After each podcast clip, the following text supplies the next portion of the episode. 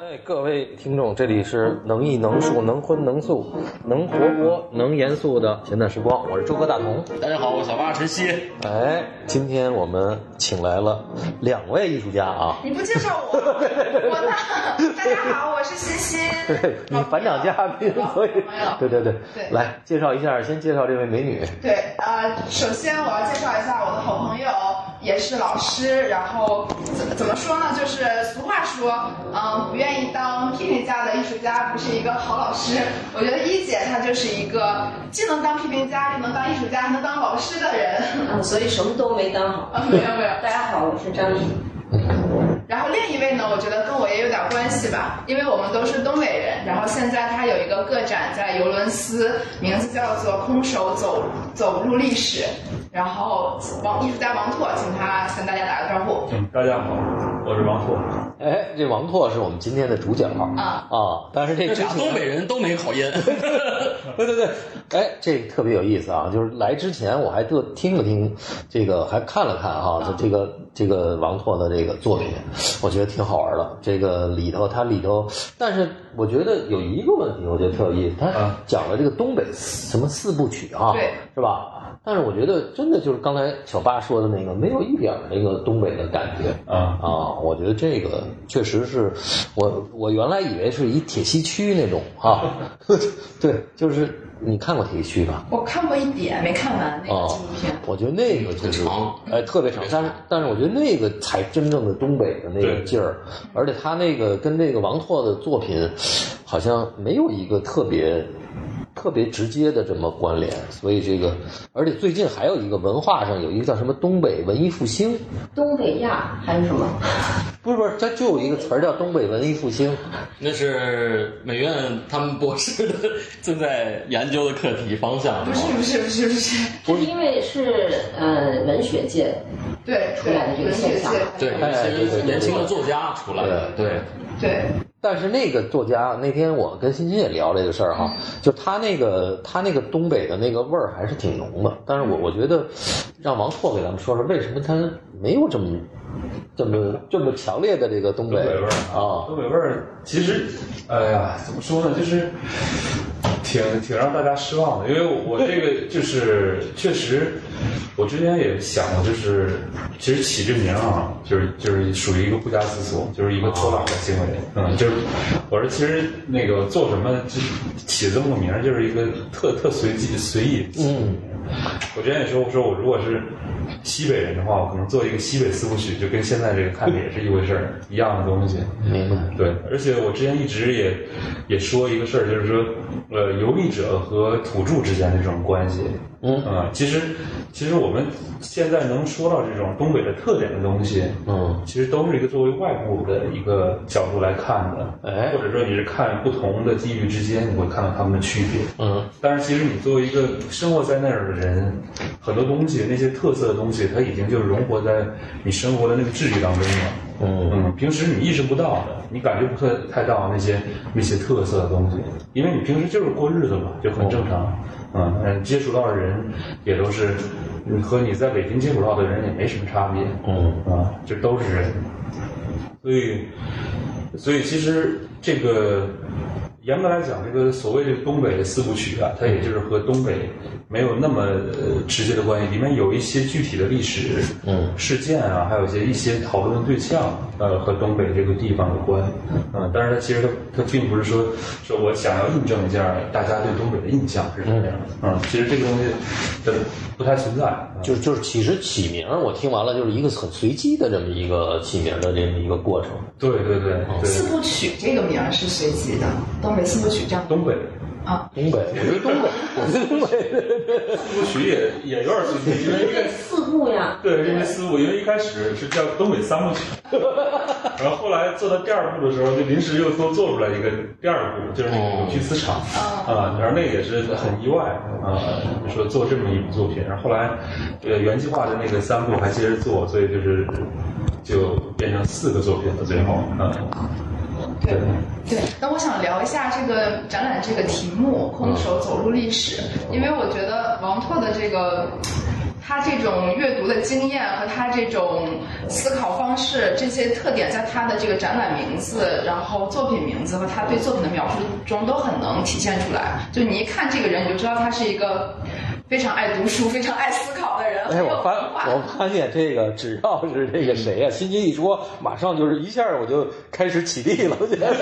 对他先从历历史观的角度来来进入， 可以可以。嗯对啊，因为因为我觉得这个名起的非常好，空手走入历史。也是随便一起，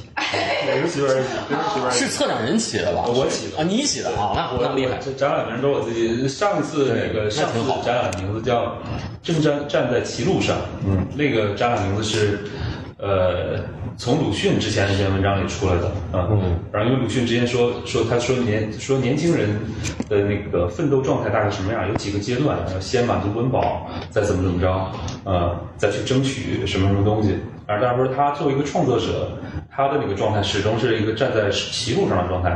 歧路不是错路，而是说一个十字路口。站在十字路口一个状态，然后但是这个也就是说，它既可以往左，也可以往右，它并不是一个特别强调说我一定要朝左走还是朝右走啊。然后，所以我其实我我的展览题目就总是这样一句话，我之前的展览题目叫。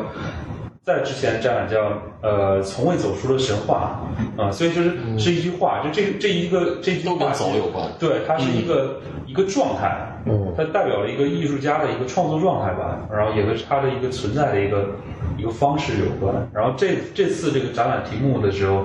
想的时候，那个策展人栾石泉，我们俩当时打电话商量，他说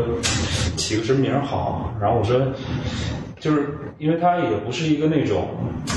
就比如说我我做这个展览，这个展览本身就是一个项目啊。比如说我如果就是这里只有东北四部曲的话，那我这个展览可能就叫东北四部曲，或者就就怎么着，就是很很具体啊。嗯，但是我就想，它可能需要一个能统领你的一个一个思思考的一个一个东西。然后之前读过那个沟口雄三在一篇那个文章里，他也提过，就是就这样一句话，就叫“空着双手走入历史”。嗯，但是他是做中国思想史研究的这样一个学者，他的意思就是说，就是面对历史的时候，就是简而言之，就是不要有太多的这种预设，不要有太多这种呃知识的负累，就是呃先入为主的一些想法，呃去印证呃你你重新看到的现实，而是要像空着双手一样进去之后，可能你嗯看到了很多东西，才会真的有价值，才会有颠覆之前已经有存在的这些体系。啊，所以，然后这个这句话，它就是我跟我和我我会感觉很有共鸣吧。嗯，就是这几年的创作，还有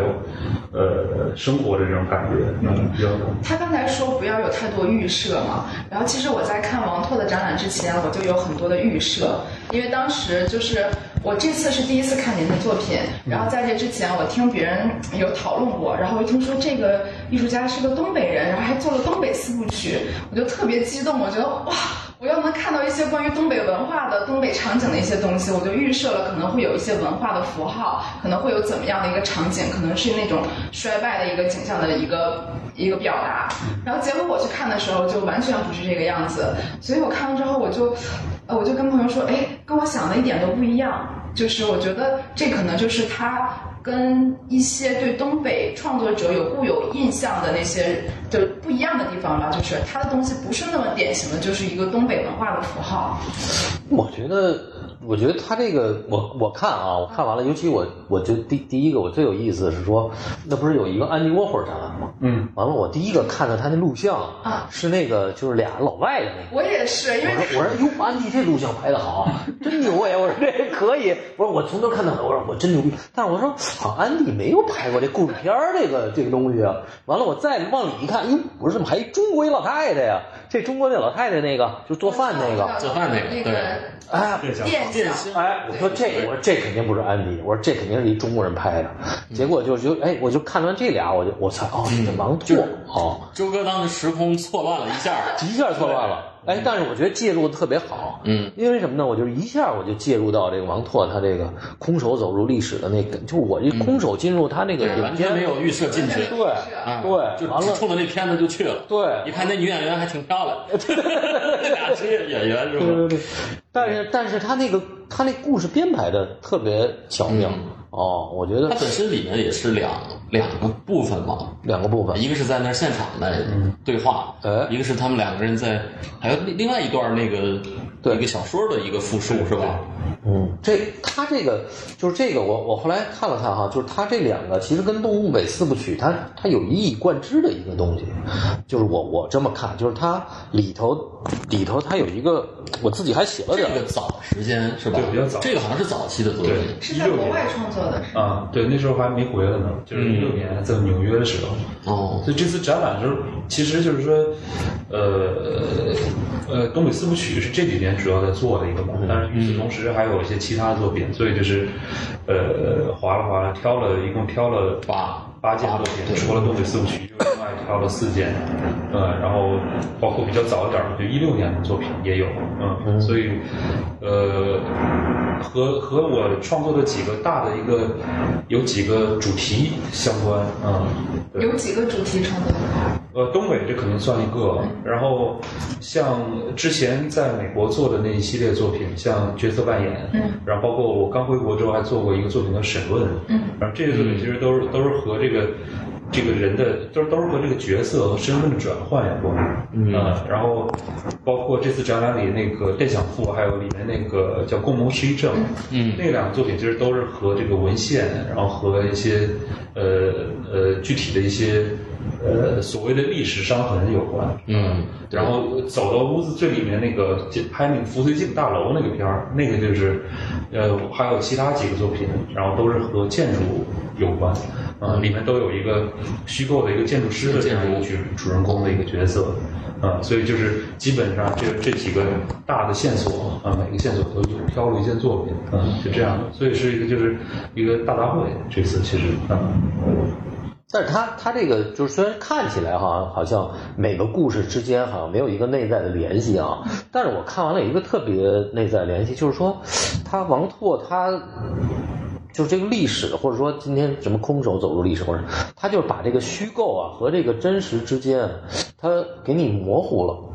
我觉得这个特别好玩儿，而且这个我觉得恰恰是我我我个人喜欢的艺术家的或者艺术的本质的，就是他把自己的主观世界变成一个现实的、真实的世界。嗯，我说包括所有的最牛的艺术家、画家什么都是这个，比如毕加索，嗯你现在一想毕加索，马上他那个变形的脸就出来了，但是在那之前，他完全这东西是一个无中生有的。我就觉得这个就是他无中生有的这个，对我这个特别有意思。对，因为我看到王朔之前那个有一个采访说的就是，呃，就是他既不你既不是用那个做电影的方式，也不是用就是也不是一个纪录片的方式，其实就是恰恰是一个创作个人创作的方式。因为我那天 真的是为了做功课，在那儿基本三个多小时吧，没有全看完，但是基本看完了。然后我的第一感受啊，是我的直觉，就是阴冷的阴冷的，因为空调也冷，然后一直在里面待着。但是最重要的是，那作品里面就是各种人鬼情未了的感觉， 各种鬼故事，然后时空的错乱，然后各种跟我们这种凶杀啊什么事件开始。我觉得这个是我最最最有体会最直接的，哦对，所以这个就是说，你是对这个鬼故事就感很感兴趣吗？当然，还有一些是你自己写的啊，你自己编的，我觉得也挺好的。就是那个，就是那个那个有有一个是那个共谋的那个记忆的那个是吧？有一段你说你自己写了一个，对，呃，鬼故事。还有《聊斋》的故事，对，这个呃，感兴趣肯定还挺感兴趣的嘛，你感兴趣啊。但是但是这个东西怎么说呢？有的时候，呃，我感觉很多时候就呃虚构的这种写作，其实包括呃创作本身，啊、它这种也套套现式的这种结构，嗯对其实它本身是是和你面对的这个对象，它起到一个替代性的作用，就是嗯在我看来是大概是这样一回事儿。所以说，其实有很多事情不太好谈，然后呢，嗯我就明写白我就写成其他的故事，对对嗯然后或者说，呃，我们中国一直以来的这种志怪的这种传统，我们中国自己的这种呃故事的传统，其实它本身呃一直以来都有一个比较强的一个呃说教属性了。嗯。但是我在写的时候，我可能就是想，哎，恰恰这个东西可以就此破除掉这个、哎这个属性，嗯，然后可以把这个故事写的你可以就比如说，尤其是我要是改编一些已经有的《聊斋》里的故事的话，嗯哎聊斋》里的故事经常也是无头无尾的，特别短一个故事，然后就讲了这么一个事儿，这人哪儿来的，怎么回事儿，怎么变成这个鬼的，嗯反正他他之前有什么有什么渊源，有什么对什么没仇恨都没写，没写啊嗯啊，都是这种没头没尾的故事，丑不冷的就给那一哎刀。对对对。 就突然就来这么一段儿，啊，对，所以我我有时候我看的时候，我自己也会去去在脑海当中去填补这个空白，嗯然后我就觉得填补这个空白的这个时候，其实就有好多你在填补这个空白的时候，它可以和你现在谈论的很多事情，嗯，嗯，呼应上，明白啊所以填补那个空白的时候，恰恰就是用的是现在的一些一些线索、一些想法，是填到这儿。对，我就觉得他有一个我就特别邪乎，就是哎他就是他把两个不同的这个事儿给凑对儿， 就是他完全就哎是北水那个一百年前的事儿和一百年后的事儿对凑一对儿他是怎么吧？给凑的呢？对啊，这个就是好玩了，就是好像有点那个相声里的那个那个梗啊，他老他不知道他这梗从哪儿出来的，嗯但是哎，就是你看着你能看进去，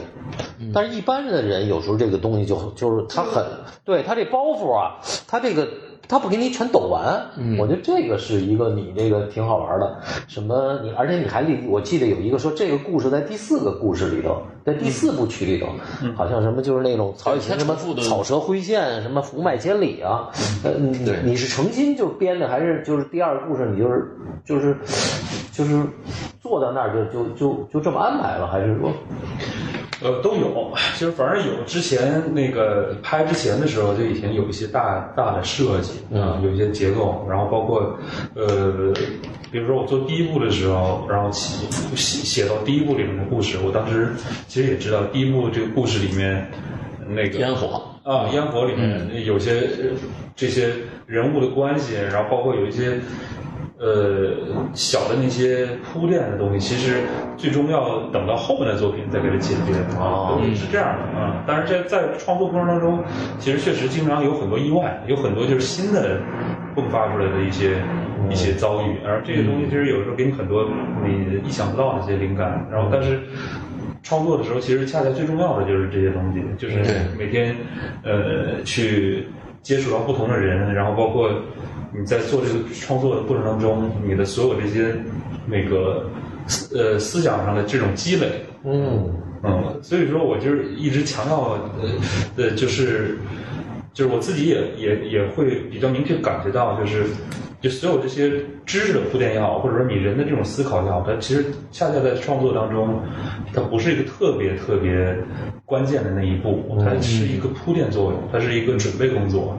呃，有了这些东西之后，但是其实你还是要深入到那个很具体的生活里面去。嗯然后要要接触到很多具体的人，而且你要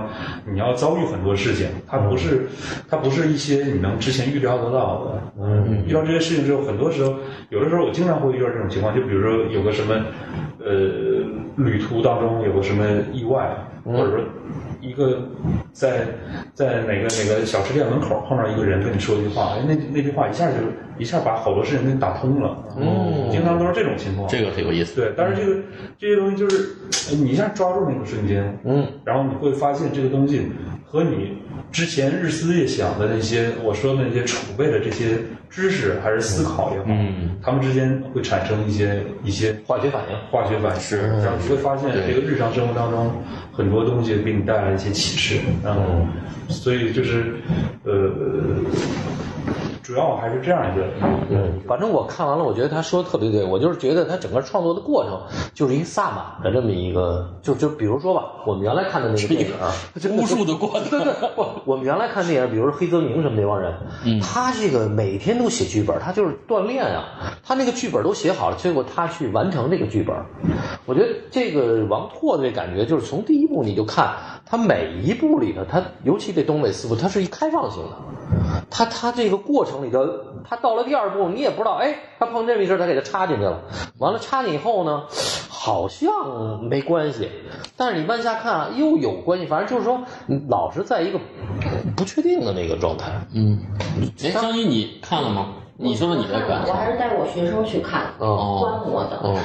对，让张一说我说。我很我我也是非常认真看，但是嗯，可能没到四个小时 吧。呃，就我是从按照展览那个顺序看的，就是第一部应该那个是扭曲磁场吧？呃烟火一个烟火第一部就是有摇滚乐那个。呃那是第二个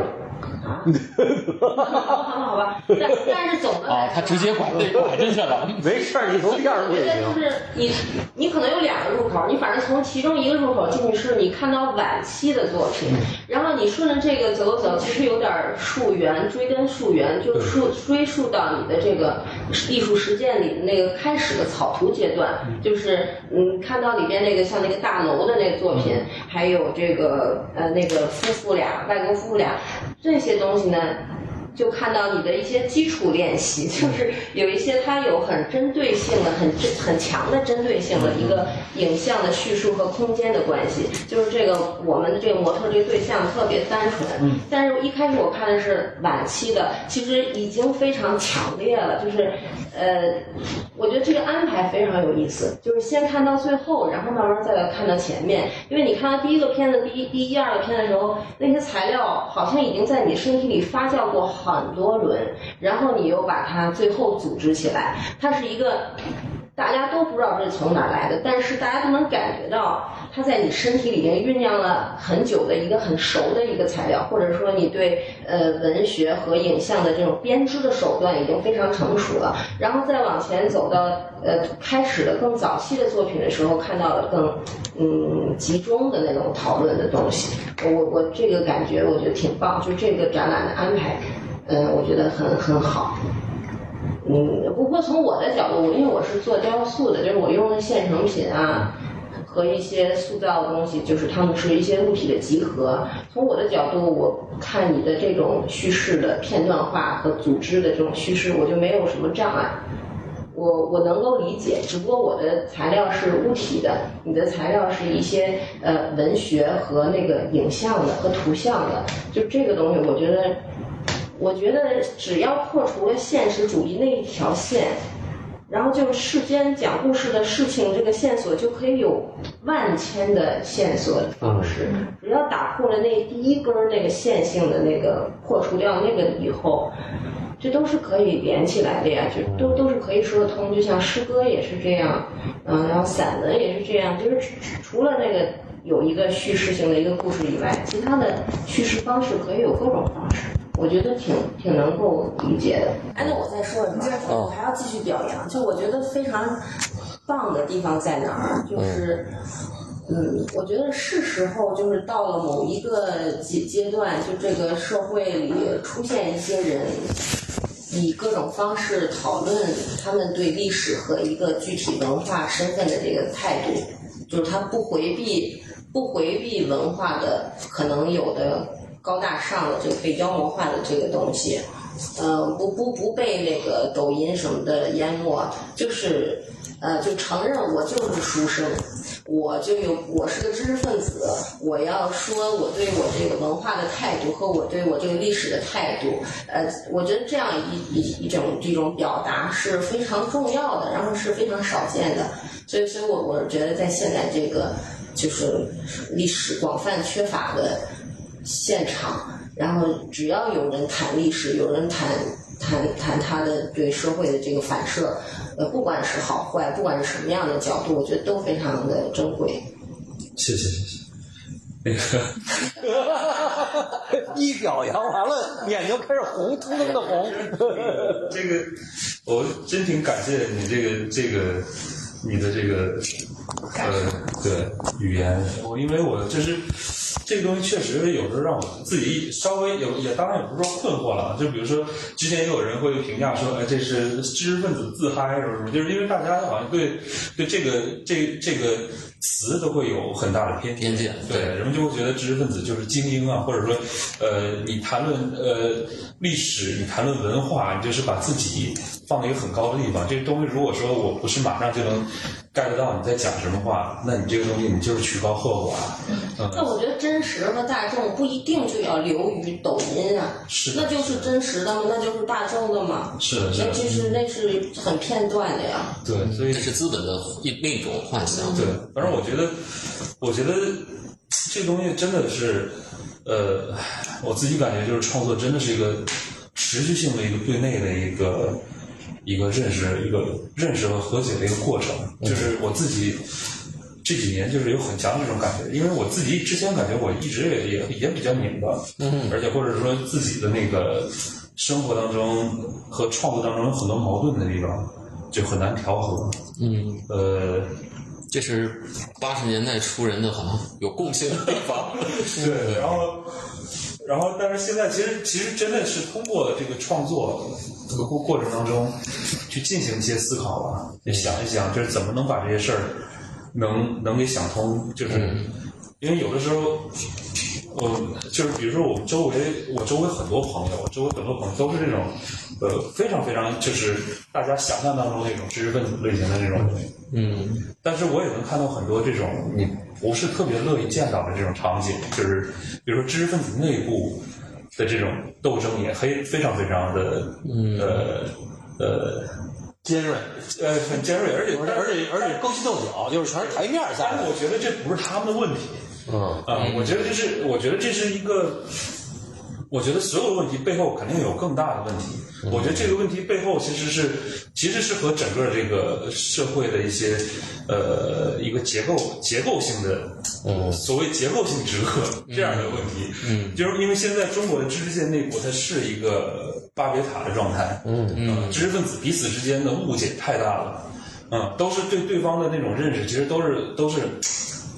误会非常大，很难一起交流。嗯然后当彼此发现彼此的存在的时候，然后其实到最后又因为这些误解又变成了一种敌敌对的状敌态，对对，所以挺也挺不好的。然后，而且，呃，哎，那他那词儿叫什么？义什么？义底什么？翻译过义底劳杰劳杰，对，对，呃对，就是所以对这个片子里，我义底劳杰嘛，这个对我也是想就是，呃，讨论也是想讨论一下这种这种情况，呃，但不是说说这种知识分子这种对立嘛，就是说知识分子怎么能在此刻这样一个时代下，嗯，去呃去持续下去，嗯嗯，去持续的进行反思，然后还能。还能保存得住， 我觉得这个东西特别重要啊。对，因为我之前我这片子里其实有个比较明确的一个一个想法，就是说，知识分子最大的问题其实，呃，不仅是中国的了，就是各个时代、各个地方的知识分子一个比较大的问题。当然，这个问题，呃，可以我们一方面可以说这是一个问题，但是一方面也可以说这是由它先天的一个特点所决定的，就是他知识分子总会觉得自己生活的这个社会和时代是最差的，嗯是最不好的，嗯，所以说这种心态的产生，当然是由于他对这个所处的时代在进行反思和抵抗，但是这种这种东西往往也会影响他真正融入进这个自己所在的这个时间，嗯，然后进行有效的反思，所以说。呃，片子里也是借到那个年轻书生的一句话，那句话其实是从从那个荀子当中引的一句话，叫“不慕往，不敏来”。哦嗯，所以这句话我我就觉得对我自己来讲也是一个告诫，就是说不要太呃羡慕过去，也不要太呃怜悯和期待未来。其实，在你自己所在的时代里，嗯，还是要找到一个自己的方式，嗯，你要去享受生活，享受生活也包括生活当中的一些苦难，对嗯，就是呃，而不是要就是呃，不不要不要，就是很多东西反应的太快了，然后然后呃，就变成一种呃很急迫的一个一个状态。嗯，我听完了有一感受，就这知识分子吧，就特别爱输出。就是啪啦啪啦啪啦，就是把自己的那个想法，就是好，脑子里也没有任何缝隙，夸夸夸就讲了，怎么怎么怎么着哈。我觉得王破这个他就是有输入，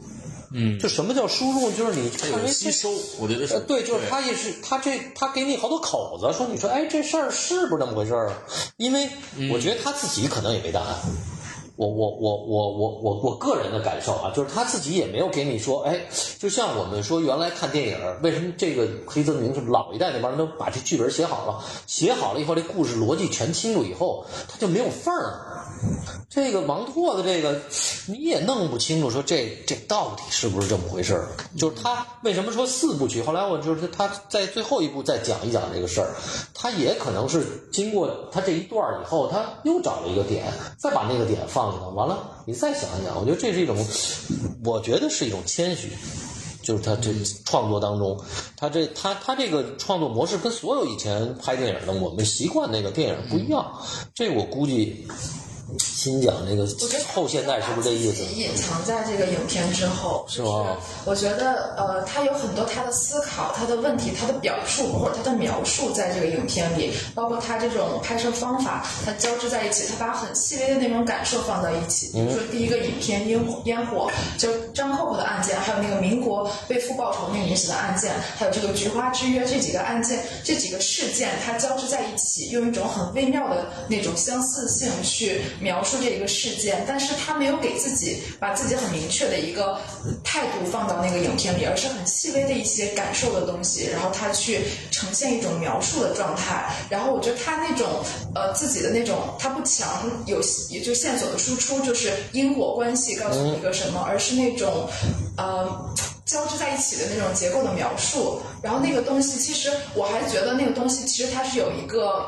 门槛的，就是我我在我看的过程中，很多人他其实不是能一下就能感受到那些细微的点，很多人他中间进来的时候，他就看这些东西交织在一起，他就很混乱、很迷惑，看一看他就走了，他说什么意思？就不明白。其实包括我第一遍去看的时候，而且我也没有看那个那个描述那个作品描述的时候，我对那个作品的理解也也没有，就是没有很多东西没有感受到。后来我又再去，就是我看了一些这个，包括您的这个资料，还有这些呃背景知识之后，我再去看的时候，我我第二遍看我就突然就哭了，因为就是一下戳中我了，我也不知道那个东西是什么。就是在影片快最后结束的时候，那个小孩儿的时候，他看烟花和他成年去放烟花那开始，然后我就突然有一些东西打动我，但我觉得那个打动我的东西可能不是你的那些感受，但是他，呃，我就突然想到张扣扣那个案件的时候，我就觉得有一种。悲悯就是就是包括那个为父报仇，就是有的人他可能他的生命就是为了实现那一个目的，他可能就是一个复仇。然后我又会想到，就是嗯，就在东北的那些家人吧，就很多人他们就是活得很没有目的，就是他不知道为什么而活，就是他的生活就是上班，然后那个班可能是个闲职，然后之后就打麻将，就他不知道是为什么而活。就是那一刻，我就有一种很强烈的感受，就是很感动，就那个影片一下就戳戳中我了。我觉得你说的这个，你的这个想象也是刚才周哥说的，他留的缝儿，嗯他留出来的缝儿给观众的那个，你可以自己走神儿，对他允许你走神儿，你用你的这个想象跟他这个想象可以交织在一起。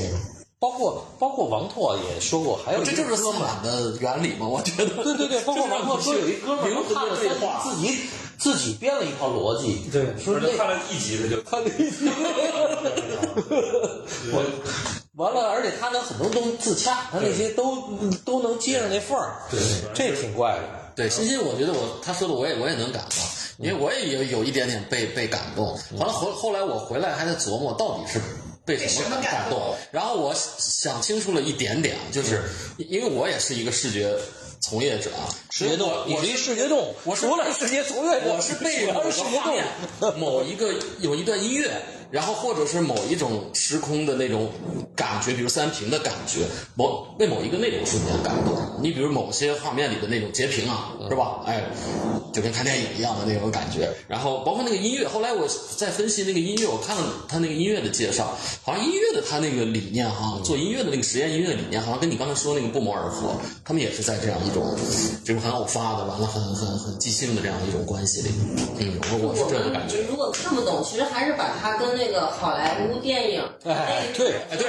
就会自己越来越看不懂。你要不不跟那个你类哎，你抛弃这个，然后就都通了，都通了。不，这很不感觉所以所以这就是欣欣刚才说那门槛儿，这个门槛儿你一定先跨越进去。如果你就对他带了那帮人一进来说，我还带着刚才那个张一说的电影，我还带着这个逻辑，这什么这电影这又故事要发展什么带着这预设来的嘛。哎哎，预设来的，所以你必须得跨过这，他这个门槛儿，就这个其实就是知识分子。就是就是知识分子，就是就这是那门槛儿，嗯，而不是说你读了多少书那没用，嗯，这个东西就是这个知识分子，就是说我这个知识分子，我想的跟你不一样，你能不能开放的心灵去接受这个事儿？是，就是呃，展有还有有意思的事儿，就是那个展览刚开的时候，然后我我嗯我丈母娘，呃，我就岳母岳父，然后领着那个我。呃，我家亲戚什么的，就是都去看这个展览，然后我还有一个呃妹妹，就是我不太熟，就是我我丈母娘他们家那个、哦那边的，然后她之前就是学电影的啊，哦，是吧？对， 专业的，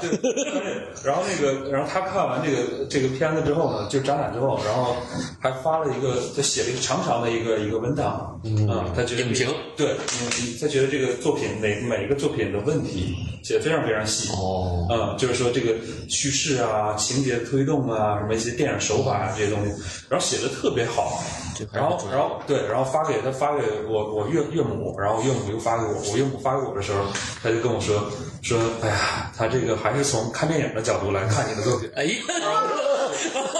岳母对对这你个看看，对是吧？这个了解，对我我岳母一下他就他他他就知道他明白怎么回事儿，然后我说我说是是我说他他写的这个东西，其实是我在做作品的时候第一步就要跨越的东西，就是是是，所有那些电影里的这个情节的推动啊，就是呃，包括它的结构上的这些东西，其实恰恰是在我创作的时候，首先要要扔掉那些东西。对尤其是泪点，嗯就是你他，你看这个，就是这这个这个，他这几个基本上有好多泪点，嗯，但是你发现没有，那个泪点都不是，就是欣欣最后的那个泪点就不是那个泪点。但是他能够感受到，我觉得这就是特好玩。嗯，而而你那个看电影，你这等等等，秦建波这赶快哈，这这悲剧来了，就是他他没有，他就克制的给你每一个那个泪点全给你消解了，呃这其实挺挺挺好玩的，就是这是一个，就是你能往下看下去有意思的这个这个地儿，而且可能是不是你，我觉得你是刻意的在在消解这个，甚至有时候，呃，我觉得我觉得其实这个东西非常重要。嗯，怎么说呢？就是嗯，就是我们其实不管是从日常的这种能接触到的电影也好，还是说我们在做艺术这一块儿也好，其实我们都好像呃一个潜台词里面都有一个，就是一个一个逻辑在里面。嗯，呃，而且而且就是，尤其在我们说当代艺术吧，当代艺术这一块儿，其实也经常会会在做创作的时候，其实也是在建立好几种对象之间的这种一个一个理性的一个关系。但其实我觉得。你在生活当中，你真正感受到的那些东西，好多东西是非理性的一种关联。哎，嗯，对这种非理性的关联，它你都你根本就是半天你明白你不明白怎么回事儿，对嗯啊。但是你在生活当中，你经常会有这种时候，对吧？经常就突然某一个瞬间，你就背上心头，就就你，然后你也不知道怎么回事儿。但是你说有什么事儿吗？嗯，有人对你做什么了吗？或者说你你手机丢了吗？还是怎么着？也不是啊，但是但是就是很奇怪。所以这种非理性的瞬间，我觉得是是是很重要的，就是呃，包括其实片子里去去去共同去谈论这些事情事情，比如说呃，张扣和郭星光在一起谈这种像这种关联，它都不是一种非常典型的一个做艺术的一种方法，因为做艺术方法的话，这个这两个人需要有关联的，需要有一种能推导出来的一个一种逻辑理性上的关联的，嗯，但是其实他俩之间的关联恰恰就是一种非理性的关联，嗯，而且这种非理性的关联如何描述它，也是在创作的过程当中慢慢一步一步的，我我一会儿可以再继续再讲，一步一步的才发现他们两个之间非理性的关联来如何描述，所以。我之前那个好几年前，我在上海有一次，那个那个那个在 OCT 上海讲座的时候，嗯，然后当时我给他们讲的时候，就是大概就是在讲我在创作的时候这种方式是什么样的，嗯，我当时我就是也也也不知道该该怎么来描述，然后我就当时突然想到了那个好好多年前看过契诃夫的小说，嗯，呃，大学生，呃，一个短篇小说。然后我突然想到这个小说，我说这个小说其实就是就是它为什么让我印象很深刻，也是因为它是产生了这样一个一个效果。然后我索性我就在那个讲座上，我就整个我就我就现手机上找出来，我就是给大家说把这小说从从头到尾读一遍。嗯，哦然，后那小说其实很短，真但短是那小说那个意思就是说什么？就是说那个沙俄时期有一个神学院的学生，呃，在那个俄罗斯冬天特冷，回家路上，然后看见路边有两个那个农妇在那儿烧火烤呃烤火取暖，嗯，然后他特冷，他就去跟着一起取暖，然后他看着那个火，嗯，看着那个火，他就想起了那个两千年前那个耶稣被钉上十字架之前，就被被罗马士兵抓起来那一晚，然后他们那个最后晚餐那一晚，然后他和十二个门徒烤火的那个夜晚的那个景象，圣经当中描述的景象，然后他就开始给给这两个农妇讲母女俩讲这个事儿，哦啊，就讲。说其中有一个说说这个火呀、让我想起了两千年前那个火。嗯，两千年前，他的那个耶稣的那个最信赖的学生彼得，嗯，说我一定不会出卖你。但是耶稣说说鸡叫三次之后，你一定会会出卖我，大概就是这样一个事儿。然后那个彼得不信。啊、就说我我对你忠心耿耿，我可以为你付出生命，怎么可能会出卖你？嗯，然后结果后来真的鸡叫三次的时候，那个罗马士兵抓住彼得就问他，啊、然后他就他真的就出卖了耶稣，嗯，他这个时候出卖之后，突然意识到自己啊，我跟跟我刚才我那么笃定的一件事儿不一样，然后也不知道他自己也不知道是什么样的一种心情，是悔恨也好，还是说愧疚。嗯，这个说这个彼得当时就哭了。嗯，这个小说这不是最精彩的部分，最精彩部分是说这个这个神学院的大学生给这两个农妇没有知识没文化，两个农妇在讲这个事儿的时候，他他在讲的生龙活壮，而讲到最后讲到这儿的时候，他突然发现隔着火的另一端，这两个农妇也在哭。哦，啊，他突然意识到这个两个隔着这两千年的眼泪之间的一种关联理性的关联。哦嗯，就这两这两个眼泪是一样的眼泪吗？他们不是一样的眼泪，但是这两个眼泪在他在他那一瞬间看起来，就是说这个历史的时间是一条线，你在线的这一端波动，另一端会有铃声响起来，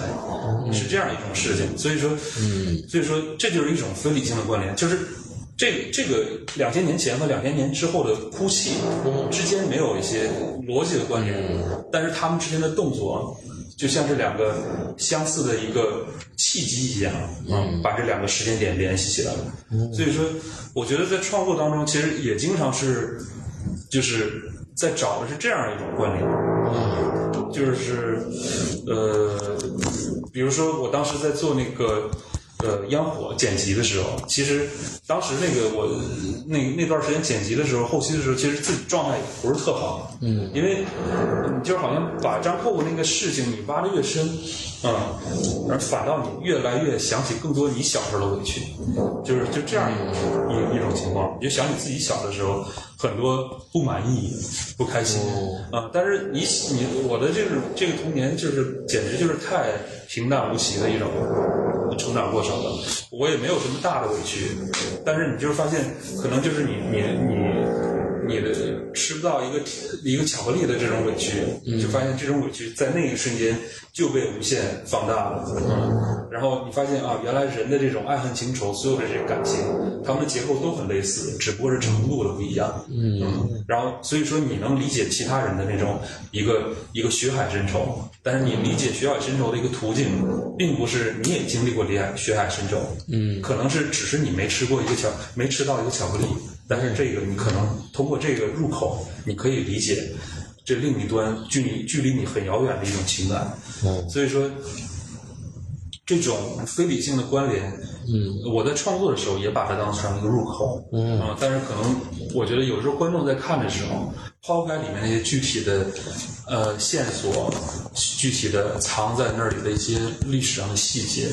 嗯，可能观众可能这些东西都看不到。啊没有这些背景的话，都看不到的时候，对对但是可能会在情感上和他建立一个联系，嗯然后这种联系究竟是什么？可能观众自己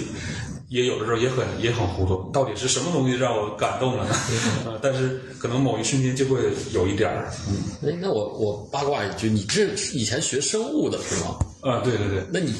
觉得跟这有关系吗？没你的关系学没关系啊。没关系，一点儿也没有。那你为什么又就后来学艺术？我觉得就是恰恰是不是因为那东西它它它它跟你没关系，是不没是？关系。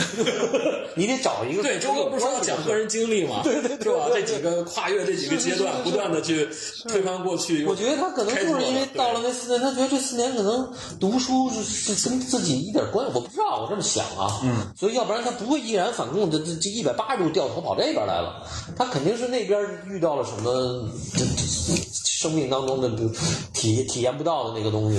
其实也没没没那么没那么邪乎啊没那么，邪因乎为对一般人来讲，这从生对物到这这艺跨术，界有点儿，但是就是跨就越是的，但是那个那时候你感情还是很激烈，就是因为就是觉得，就是真是觉得我操，这个真是对必须得必须得必须得表达必须弄这个，必须得弄这个，真是必须得弄这个，就是但是你后来学的是绘画，绘画啊，因为当时就是觉得真是，我觉得即使到现在，经常还是这样的。就比如说嗯我那时候，我就我就真是，我一直以来都是那那样，就是比如说看电影啊什么，或者看书、看个小说、听个音乐，就真的有的时候你就你就进去了，对对你对就自己就控制不就了。嗨了，对对，你自己控制不了，你就你就你会痛哭流涕，嗯，然后那个状态和我学生物的时候那个状态太太那个有点太不对这了是，自己是自己的研究对象是吧？不是就生物系就是，然后你就觉得，你就觉得，我就有时候觉得，哎，这辈子我真就应该干点这个，我我不着边的事儿，不是，我就想，我就想，嗯明白嗯我就想和我看的东西一样，我其实就这么简单，就是说，我就想输出情感，就这么简单，哦就是嗯就是这个东西是让我这么难受，然后我我感觉我我平时可能看着呃不吱声什么很安静，但是其实可能心里早已经翻江倒海，嗯嗯嗯，那我就把对对对我就要把这是东是西是输出出来，如果真的不让我输出，对，太憋屈了，是吧？对，所以就是可能就是最开始的这这个心理上的这这种是一个基本的驱动，对，就是这真的是内在的嗯没事没法儿，这个这事儿就跨越不了，啊，就只能这样去做。嗯，还是年轻，嗯，对吧？你这再过二十年， 没没有没有，你看周哥到了这年 龄，天天这博客播客要约这个了，约那个了，这多想是吧？这对个我必须得还这是个有有这个有驱动，对，不，但是我年轻没这么大胆儿，他这个这么年轻就这么大胆儿，我这年轻没这么大胆儿，他这哎，对个，胆量刚还才是正好可以接着王他说那个王拓说那个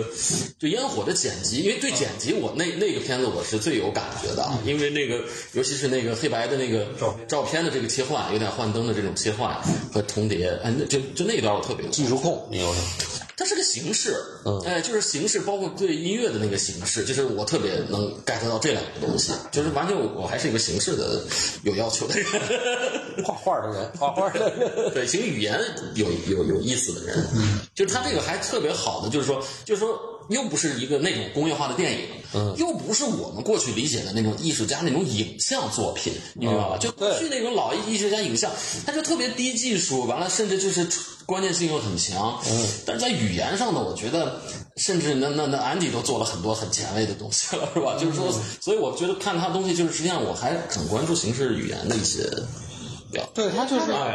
文学性这个这个部分非常重，就是文学上的形式，不是纯视觉上的形式。可能这个比起来，我感觉你的文学上就是你对这个故事，你对一个叙事的一个一个执着，你对这个它特别打动你，就好像有的人就画画儿就看一个太阳，就或者哪一个，它是一个视觉上的一个触点，你这个出发点好像在故事上。嗯，是是是，他这个，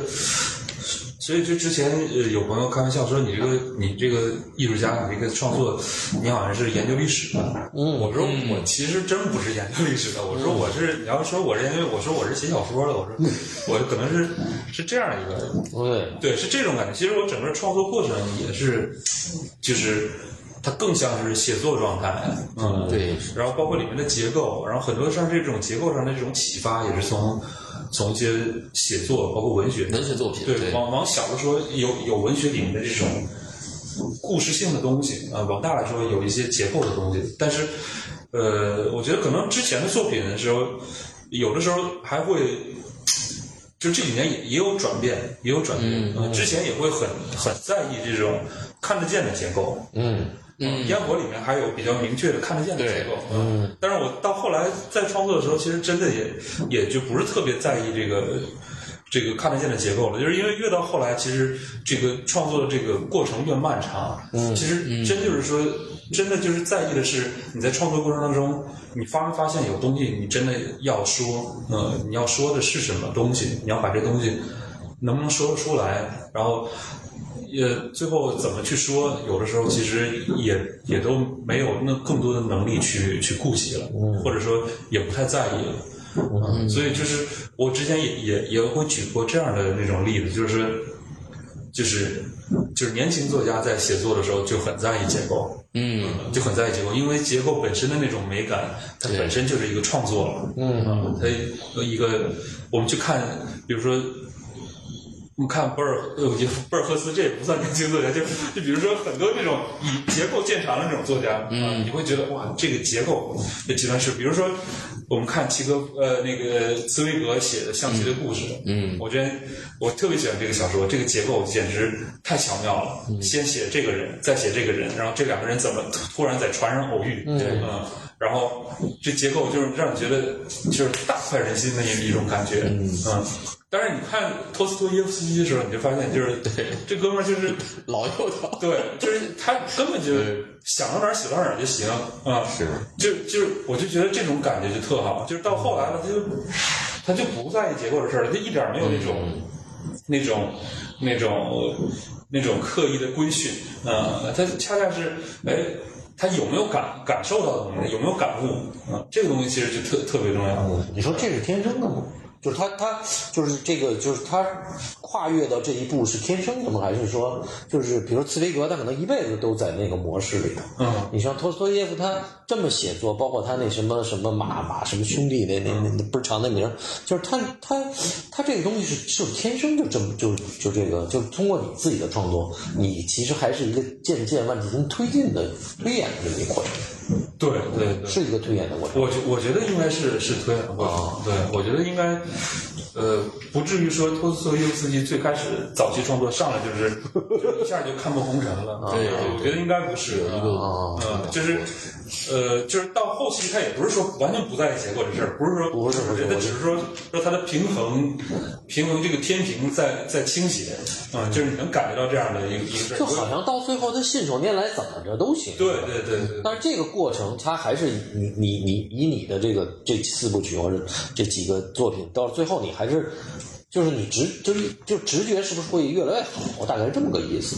就是尤其在你后期剪辑的时候，我觉得这几个片子其实剪辑特别巧妙，就花了很长时间。我觉得剪辑比那个对，反正剪辑的时候肯定是一个。挺苦逼的这么一事对，儿，我挺觉挺得挺苦逼的，挺苦逼的。因为剪辑的时候，真的就感觉好像之前拍摄的时候，因为拍摄的时候有很多时候也特随机，也不是那种有分镜头，嗯，就是特明白，就是这个要干嘛呃几分钟到几分钟，什么什么事儿，就是就是嗯也不知道，不是按照剧本来的，对，不让剧本来的，嗯，只是说哎，我有这么大概，这些素材，对，或者说我有一个目的，就是这个人最终要从这儿走到那儿，嗯，他从 A 点走到 B 点要发生什么事儿，我们边拍边看，嗯，还是看哎还有一个比如那种俯视的什么那种镜头，嗯我觉得都啊，无人机的镜头，哦，我觉得那都，因为他那个剪辑，他有那个，其实挺难的，我觉得，因为就是最，而且还看着你在在进步啊。最开始你比如那个外国那俩人，那基本就是一个直直接怼上去，对镜头就俩人在那儿叨逼叨叨逼叨，但是那俩人他妈演的太好了，所以让你把这给忘了，嗯， 对。对吧？ 就是那俩人，我也不知道，就神神了那俩那一那那那一男一女，对吧？太牛逼了！完了你就你进去以后就忘了，但是你明显到后期的这个这个，就是你在技术上，我觉得也有进步。这个我觉得还之是前在是主要是没钱，你们大概你们大概是个多少人拍摄的团 团队？就是反正现在啊好像人不多吧？不不多，多现在我觉得是经常是，经常就是呃两三个人啊、哦人多的时候，就比如说有一些大场景，之前有一些大场景，但是其实我我之后可能也尽量不会那么拍，嗯，就是比如说《库之门》里那个有个镜头，其实是我我去年拍的第一个镜头，就是直接就是二百号群众演员在农村找二百号群众演员，哦然后。然后他当时帮我那个安排就是张罗的 维持秩序的，那可能就来有有十来个人，巨无那肯定啊，对，所以还怕出事儿呢。对对，因哎，为每个人都有个组织调度每工人一作，套衣 服，哦嗯，现场都得换衣服，还得化妆什么。然后，但是其实那那镜头，我我说当时我就说，哎呀，反正。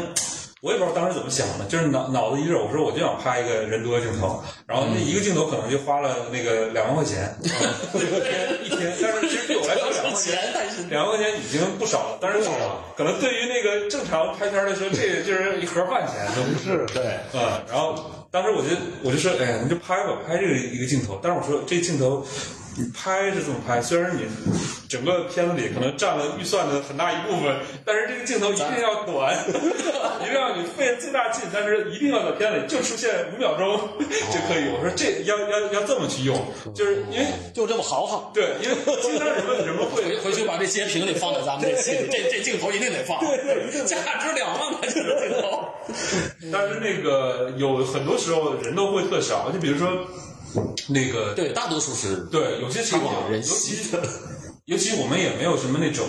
呃那个所谓的那个置景啊啊，是什么这些美术之类的啊美术，嗯然后然后所以而且我拍东西我必须要找我自己去找地方，选底选底对，选选地方，就是比如说那个呃。托姆斯里面那个老年书生，那个、他待着那个房间，嗯那破嗯房子，对，那破房其实就是我找的长春市，就是已经被封了能有十几年的那个废弃的泥废楼，弃的楼，但那个楼是之前日本人留下的楼，哦就是日本人留的，现在都是文物。文物但是那个那个那个文物呢，就是没有没人看管状态，但是也是被封着，嗯然后有有就外面有那个保安什么的。嗯，算是一个历史古建，但是没人拿它当回事儿。对，就是几十年反正嗯历史遗迹对破的一个房子扔到那儿了。然后像那种地儿，都是我们头天晚上几个人，我们偷摸的偷偷摸去，先把门撬开。先潜跟艺术家差不多，先潜进去。就先把门撬开，撬开之后呢，然后第二天就就这三个人嗯啊、算上演员，加上加上演员，一共四个人，偷摸进去，然后在里面别出声，哎，因为不远处有保安，哦呃别出声，然后在别拍那个武打戏就行了，对然。后那些镜头就是就是在里面拍，就这样。嗯所以像这种情况也很多，就那这演员你也得给他说说戏吗？还是哦怎么着？说对还是要说啊要讲，嗯。哎，那那几个演员都是专业的演员吗？呃，其实只有共同失忆症也是是算是，但他们是有演出经历的那种巡演啊啊、嗯哦就是、就是也不是非常专业的，但其他的全都是全都是业余的，都是朋友。所以这一点儿我就我就听那电影学院，咱们到时候下期找那个小马给咱们讲，不是那个也，嗯他说他妈根本就没有表演这个事儿，你知道吗？嗯，就说是个人都他妈会表演，说这没有什么什么电影学院，这都扯淡，就不用上上这个。而且尤其是我觉得有一个你那里头，就是那个那个就是那个梁太太的那个故事，那个那个那个那个老太太做饭那个哇，演的太牛逼了，我觉得那个对就是就而且他那脸长得那种就是就是华人到了国外的那个那种他妈的倍儿他妈的，一一一肚子他妈郁闷的那个脸，我太牛逼了！他他他不演呀，他特牛逼，我觉得看着。对，这也是观众冷不丁会受到感动的那些，对，因为他看到一些人，对看到那些人是真的，这个角色可能是编的，但这人对对对，整个展览就那俩老外，那是演员， 俩老外那俩那是真演那员。个不是那俩人太高级了，那个演的太牛 逼了，嗯对，成傻了。而且他那个他有一个穿的喷儿啪的那个，不是不是那个中产阶级，还有一个特别颓的那个那个那那两个，他他那个调度的那个那那个那个美国演员是可以的。对，反正我我我感觉我自己挺会选演员。啊，选演员，就是或者说就是。呃或者说，就比如看见你的潜力在哪儿，嗯我，会用会用对会用会用哦人，对对，就比如说，对，用角色，脑子里还想少花点钱， 就是会找模特儿，我们画画的找模特儿，对，其实这模特儿上相好画，对，需要就是，因为我觉得那个低成本真的还是有低成本的好处。对呃因为我我就说，就比如说，我假如说我巨他妈有钱，我说我他妈这儿我我这这儿我这儿他妈有我要有个山，我就真得他妈给给你来个山，我在这儿拍。那我没钱的话，我就想着让你让观众觉得这儿好像有个山。 然后那这个要是能做到的话，那就比这儿真有个山要好，要高级多，对吧？哦，所以说这里边就是说，就是说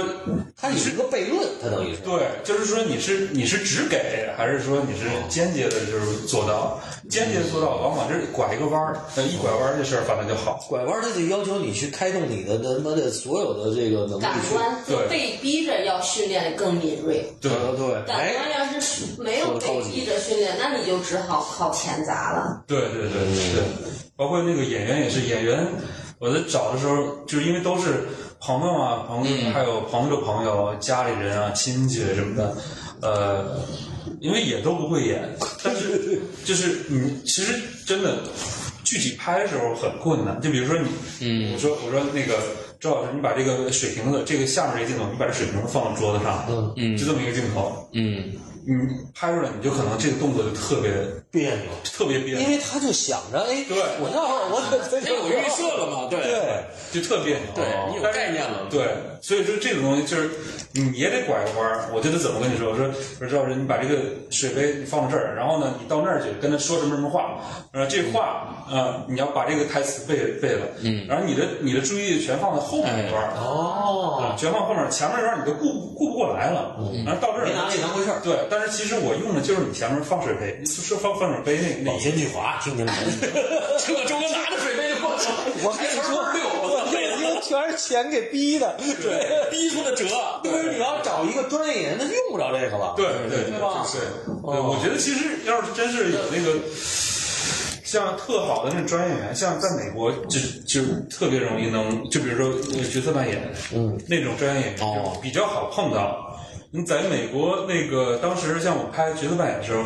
我也我也没钱啊，然后那个但是你就做一个 open call，嗯嗯他有那个专门给演员那个就是呃出活儿的那个那个网站，嗯花二十五美金，然后在上面发一广告，你说你要哪天哪天拍什么什么东西，什么角色啊然后所有人把这个你的那个 acting reel，就是你之前演过的视频片段，嗯，全发过来，嗯，哦其实就是你知道那在纽约那是一种什么样的感觉吗？就是你发一个东西，马上就是过千人给你投，嗯那你说你还告诉他不花钱吗？这这这这场很多人，我告诉你，真的在纽约，很多人你不给钱，他绝对乐意给，那美纽约是满街都是一满街都是有人给。行走的人都是一咱这儿全你妈上那儿打麻将去了，你一看我这这这这疫情出来一千人在那儿打麻将呢，主要是人这个那波人在家天天张练表表演演，，对，嗯所以，所以那个，我真是你可以在一千人里挑最好的，哦挑最好的，而且就是真是他是对那个艺术是有感知力，有感知力的。对，就是你这那个那那种感觉其实挺好，嗯，就是大家都是，嗯，其实也不是说，但是东北人不是都都能当演员吗？东北人天生的。不，他这个他这个他是自己去去对但是这个感悟这个门槛儿很多去那什么没有嗯哦，这这个门槛儿很不好但是我觉得他这个更好玩儿，这东北就就没有这个，也没有一千人报名，完了他他怎么想辙把这帮群众演员给他给他给他弄进去，这其实更更难。这这，尤其那俩那那个那个电影叫什么来？那里头就那那俩在那儿，就俩农志农愿志愿军朝农鲜民回家吃饭什么的那个啊，最后一步啊，那个呃，四部曲里最后一部，啊对对对对而那个对对对对我觉对得那对个拍的那个两个人哦是真的人，对那个非常有感感触，我也感动了，我的感感动点还在。有他们的父亲是吧？嗯就父子两个在那个生活里那个哎对话的状态，对两个两个家庭两个父子，而且他吃饭的一个状态特别好玩嗯儿，就是你看见他是真吃，就是你觉得就我我我我我是这 个，那么真吃，不是就是他有有些那个，你比如演戏啊或者什么，他他里头他那个哎呀所以那个吃的我还得再看一下那个动作特别有意思。这个有点儿，我觉得这有点儿跟那个训练，就是某一种艺术训练。有跟这个有关系，就像是我们在学校做那个人体模特哈，嗯，就是大家总做不出那个人来，但是你面前的其实是模特，不分好坏，嗯，你只要是个活人，大家都有身体，都有肉体，但是呢，那做人的那个人呢，他脑子老想着古希腊那个雕塑，哦他老想把这个面前这个人体给他塑造成古希腊那样，所以他就实际上他就他的感官就屏蔽住了，哦他就被这个给调过去了。然后，那你那个也是，你那个演员，他明明就是一个人，我们就拍一个人，我们不需要让他像那个马龙白兰度，对不对？你非要让他装着像，那肯定越装越不像。但是其实就是把这个人本身给捕捉到就行了。哎，这就像这题目“空手走走进历史”，嗯，就是包或者空手走进屏幕， 嗯，对对对对吧？就是那帮人全是空手的，他他没有他没有训练的，所以这是不是我不知道是不是这一个意思啊？嗯，小八你也准备空手套白狼？我怎么 我怎么突然想起王宝强了？ 对，王宝强越来越会演了，我跟你说，刚开始还行，刚开始挺挺挺挺本色的那种 啊，嗯，这是这个，那那个，比如说那个主角扮就是四部曲里那个尼姑那个形象，他一开始就能这么自然吗？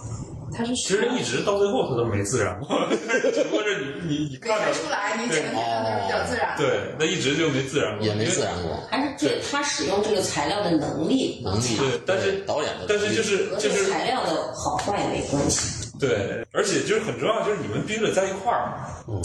就是我们都特别熟嗯了，这么多年。哦，对互相就他已经感受不到那个对对，就是我们被拍了。但是但是就是说，要说以表演这一块儿呢，肯定还是不行，就是还是、还是不行。但是呢，就是我们就可以慢慢来嘛，而且就是我们可以多拍，嗯。然后就是，而且就是拍，就比如说我，我可能一个镜头我就拍了一个长镜头，但是我最后就用了一个几秒钟，对但是，呃，我觉得呃很重要的是这个人本身的那种感觉。所以当时这里面好多人，当时在在在挑选的时候，在选择在看的时候，其实都是这个人本身的感觉，你就觉得足够让你信服了。就是，然后接下来其实就是。呃，你们在一块儿，呃就人和人之间相处的事儿，啊所以就是，就是这么多年，就是就感情都都挺、挺深的。对啊，我就想好起几贾年贾了樟柯的那个三部曲，你看那那那几个人也都不是那个啊，演小五那个啊，对那对那哥们儿他也不是演，包括赵涛之前也是，他就长时他说的这个对长时间的叫什么进入这个角色，或者跟他聊聊聊，哎，慢慢慢慢他就他自己就进，或者导演也进去，我也说不好这个事儿。嗯，但是就是完了，你经验越多，可能你的那个直觉可能就像他说，他能赶上挖掘这个人的嗯对，这是导演就找到他的那个你的那个设设定的那个那个那个那个人。对，但是但是话说回来，还是和那个那种我我们说的类型电影差别非常大。嗯，就是如果是如果真是呃一个类型片的话，或者说呃呃有非常好的表演经历的这样的人，嗯啊、那肯定又是另一套做法。嗯，对，所以就是这个只是这个现阶段呃现阶段这个哎，就这个问到这，比如说你有突然有有一笔资金了，能拍一个那什么，你会不会拍一个那种那种电影？应该不太 会，不太会，对对对，因为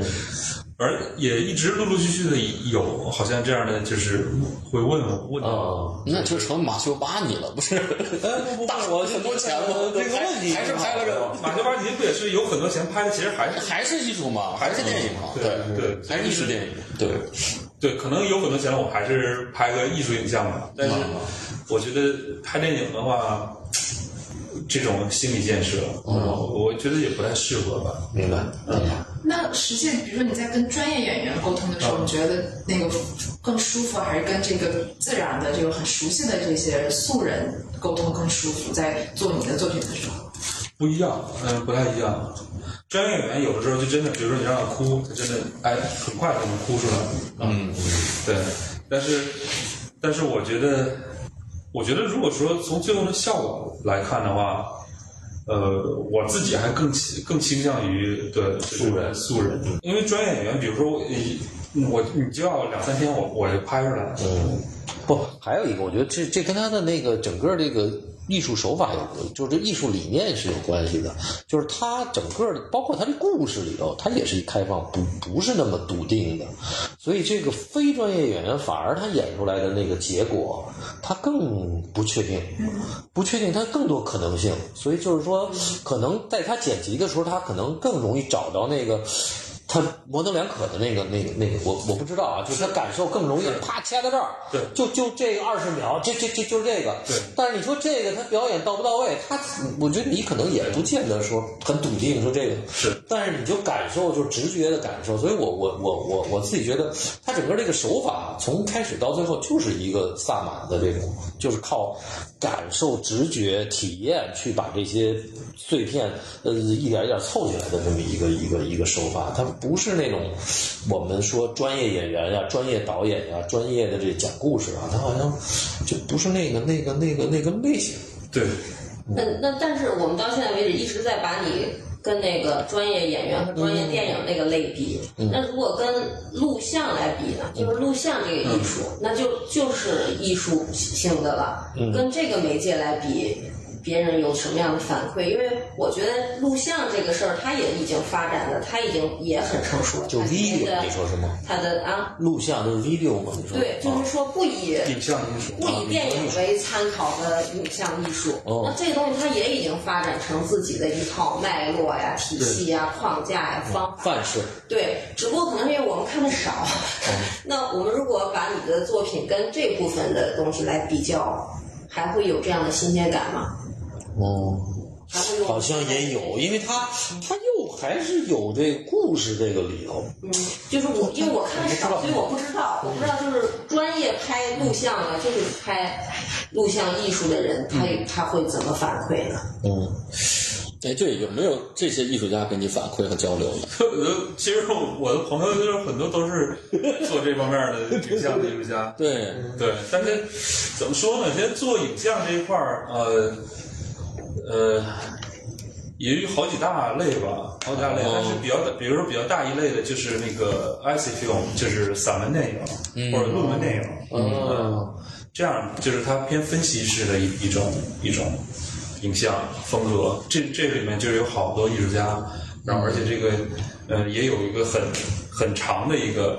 呃，有渊源的一个从国外来的这么一个传统，就一直在这么做。呃，中国现在也在这么做。然后杨旭东那种属于哎，不是，正好是梁冬，就是另外一个啊另外一个另另外一个成员，嗯，那就是那个都属于杨福东哦，就是都属于那个您偏就偏说我们看女学看的院，还是对咱们还是我们只看过其中一种的，对对嗯对对，然后。呃，反正我在做的时候，我我其实我没太考虑这事儿，嗯，就是具体是在、嗯你是在哪个哪个类别里面啊、或者说你，反正就是我看的也少，那那我心里踏实了。我看着小就是有时候可能就比较熟的这几个朋友，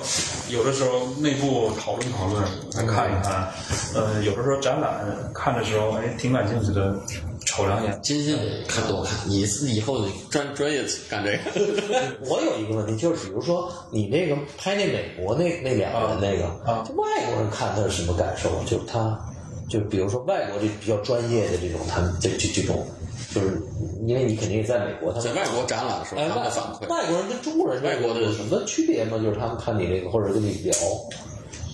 或者就是我记得，反正那个片儿当时第一次放的时候是一六年，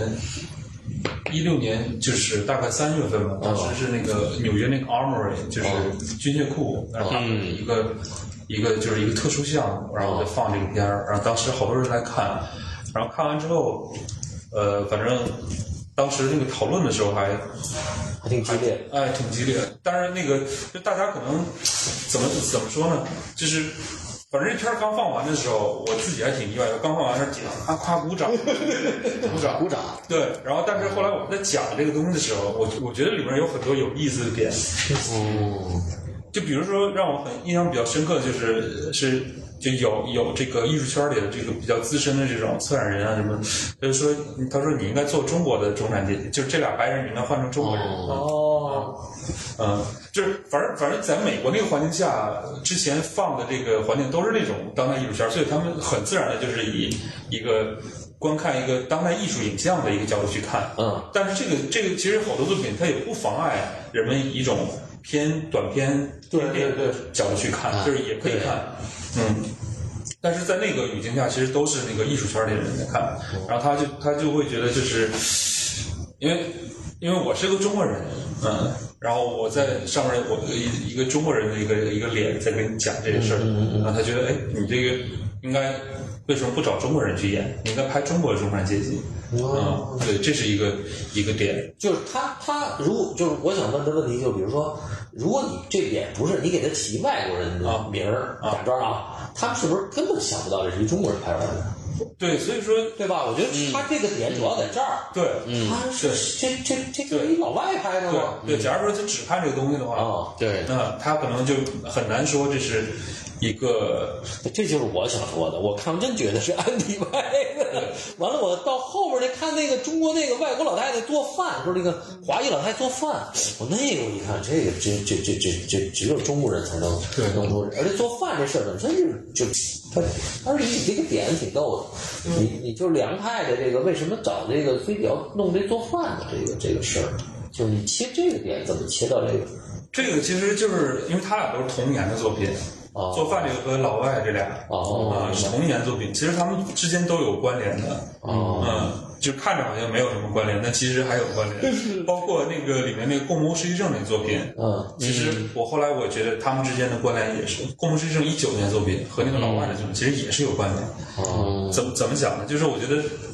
那个过那个角色扮演的那个俩老外这个作品，当时和我在美国的那个状态很有关系。而我当时我的那种创作方法，其实我觉得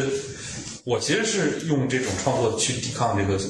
我在那儿面对面对的一种身份问题，这其实就是你恰恰刚才你说这种，如果他不知道我是谁的话，看到这个东西可能就是他不会觉得这是一个中国人做的，嗯，但是但是恰恰你讨论一些问题是美国人不不能去讨论的问题。哦其实其实美国人他没有意识到，美国当地人没有意识到这个。美国人他看这个作品他不舒服，啊哦，他会不舒服。其实其实当时这个这个不舒服这种感觉和美国人看那个李安拍那个比利林恩的《中产战士》是一种感觉。哦，是什么？就是因为你在美国，你去，你去，你批判，你批判那个呃有权权势者啊，批判总统没问题。嗯，你你你你如果说你如果说美国的大部分是中产阶级，你批判的是他的绝大多数人，大多数人哦是老百姓的话。哎，比利林恩的中这个挺有意思产，比利林恩中产战士，其实那那个你看完之后，他就是说这个这个平民中的大多数，嗯，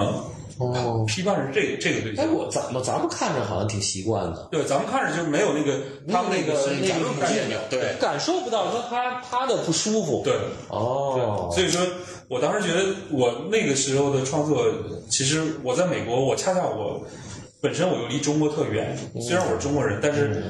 中国艺术家好像在美国都是要玩中国符号，哎但是我觉得我恰恰我就不想这样去做，我越这么做，我就感觉好像我有点儿掉到你这坑里了，嗯，那我就做点儿在这儿能看到的一些。全球化都通的一些的一些，嗯而且心里想啊，我他妈这点你们丫他妈想不到。对，或者说，或者说我这我我做这个东西可能，那我就我就是我我没有那个身份上的顾虑，是吧？那我去做好了，哦，我就这样的。然后当时那个那个那个赞人说，你为什么不做中国的中产阶级？嗯，当然我就说，我说其实。首先，中产阶级这个概念，就是我们现在认认同的这种全球化的一个中产阶级概念，它是从美国来的。就如果说最开始、最最开始它是欧洲的一个概念，但欧洲那个时期的中产阶级概念这个词出现的时候，那个时候社会阶层非常复杂，因为和和欧洲的这种王室的这个这个传统有关，就是他们社会阶层非常复杂。嗯，但是在美国这个新兴社会里面，这个中产阶级是他一下子就变成对，一个个很具体的，而且是一个很广泛的一个阶层。对。然后我说这个东西，这个阶层它其实也不是一个具体被描述的一个对象，但是它对全世界的这种全球的一个这类人，嗯，是有一种。呃，就是很它有很很强的一种代表意义，还真是，就我我我设了想了一下，如果变成拍两个中国人这中产阶级，他没有一个特别模式化的，因为中国中产人阶级，你比如东北的跟北京的跟上海的完全他妈不一样，对吧？你找不着那个共性，就是因为因为中产阶级时间太短，而美国这中产阶级时间已经很长了，他的他这个生活模式生活。对，他已经很很很很固化了，我觉对。得但是就是他们之间全球的中产阶级，他们可能都有一定的这个关联性。一定的关联性。我之前我就举例说，我说我说你在你在你你跑到欧洲呃欧洲，或者你跑到你跑到非洲，嗯你去到什么大津巴布韦，嗯，你如果那儿有个电视，嗯有有当地的那个广告，你看到津巴布韦拍的那个丰田车的广告一样，一样，也是一家三口儿领着狗，然后周末嗯对对只不过是换了鸡巴不为人，嗯，肤色肤色不一样，开着开着本田 到他们那儿的那个郊外野餐。哎，这个东西你在全球看的丰田车广告都类似，你在中国看的也是也是。嗯，我印象很深，以前小时候看那个中国那个花冠那个广告，哎，就是这个这个这个调调啊。当然全球都一样，这种东西是一个很共性的一个一个一个东西。嗯，但是我说，我说其实这个作品，我这作品讨论的就是说这种共性的这种对这种一个阶层的这个形象是如何一点点的它它产生的被描述出来的。所以说这里面这两个演员，我当时在挑选的时候，这两个演员我的要求就是他们俩。之前演出的经历，嗯，都是中产阶级哦。啊、他们为什么他们俩演出的经历都是中产阶级？他们俩拍广告、拍电视剧，因为他俩长着长相，嗯，对对对，他长得长相标准，对对，特标准，嗯，特符合人们心目中那个中产那个形象。这男的之前演过好多律师，啊，这女的就是演过，就像他在那个片儿里说，他他是他是个画那廊，画廊主对对他之前演过画廊，然后他就是。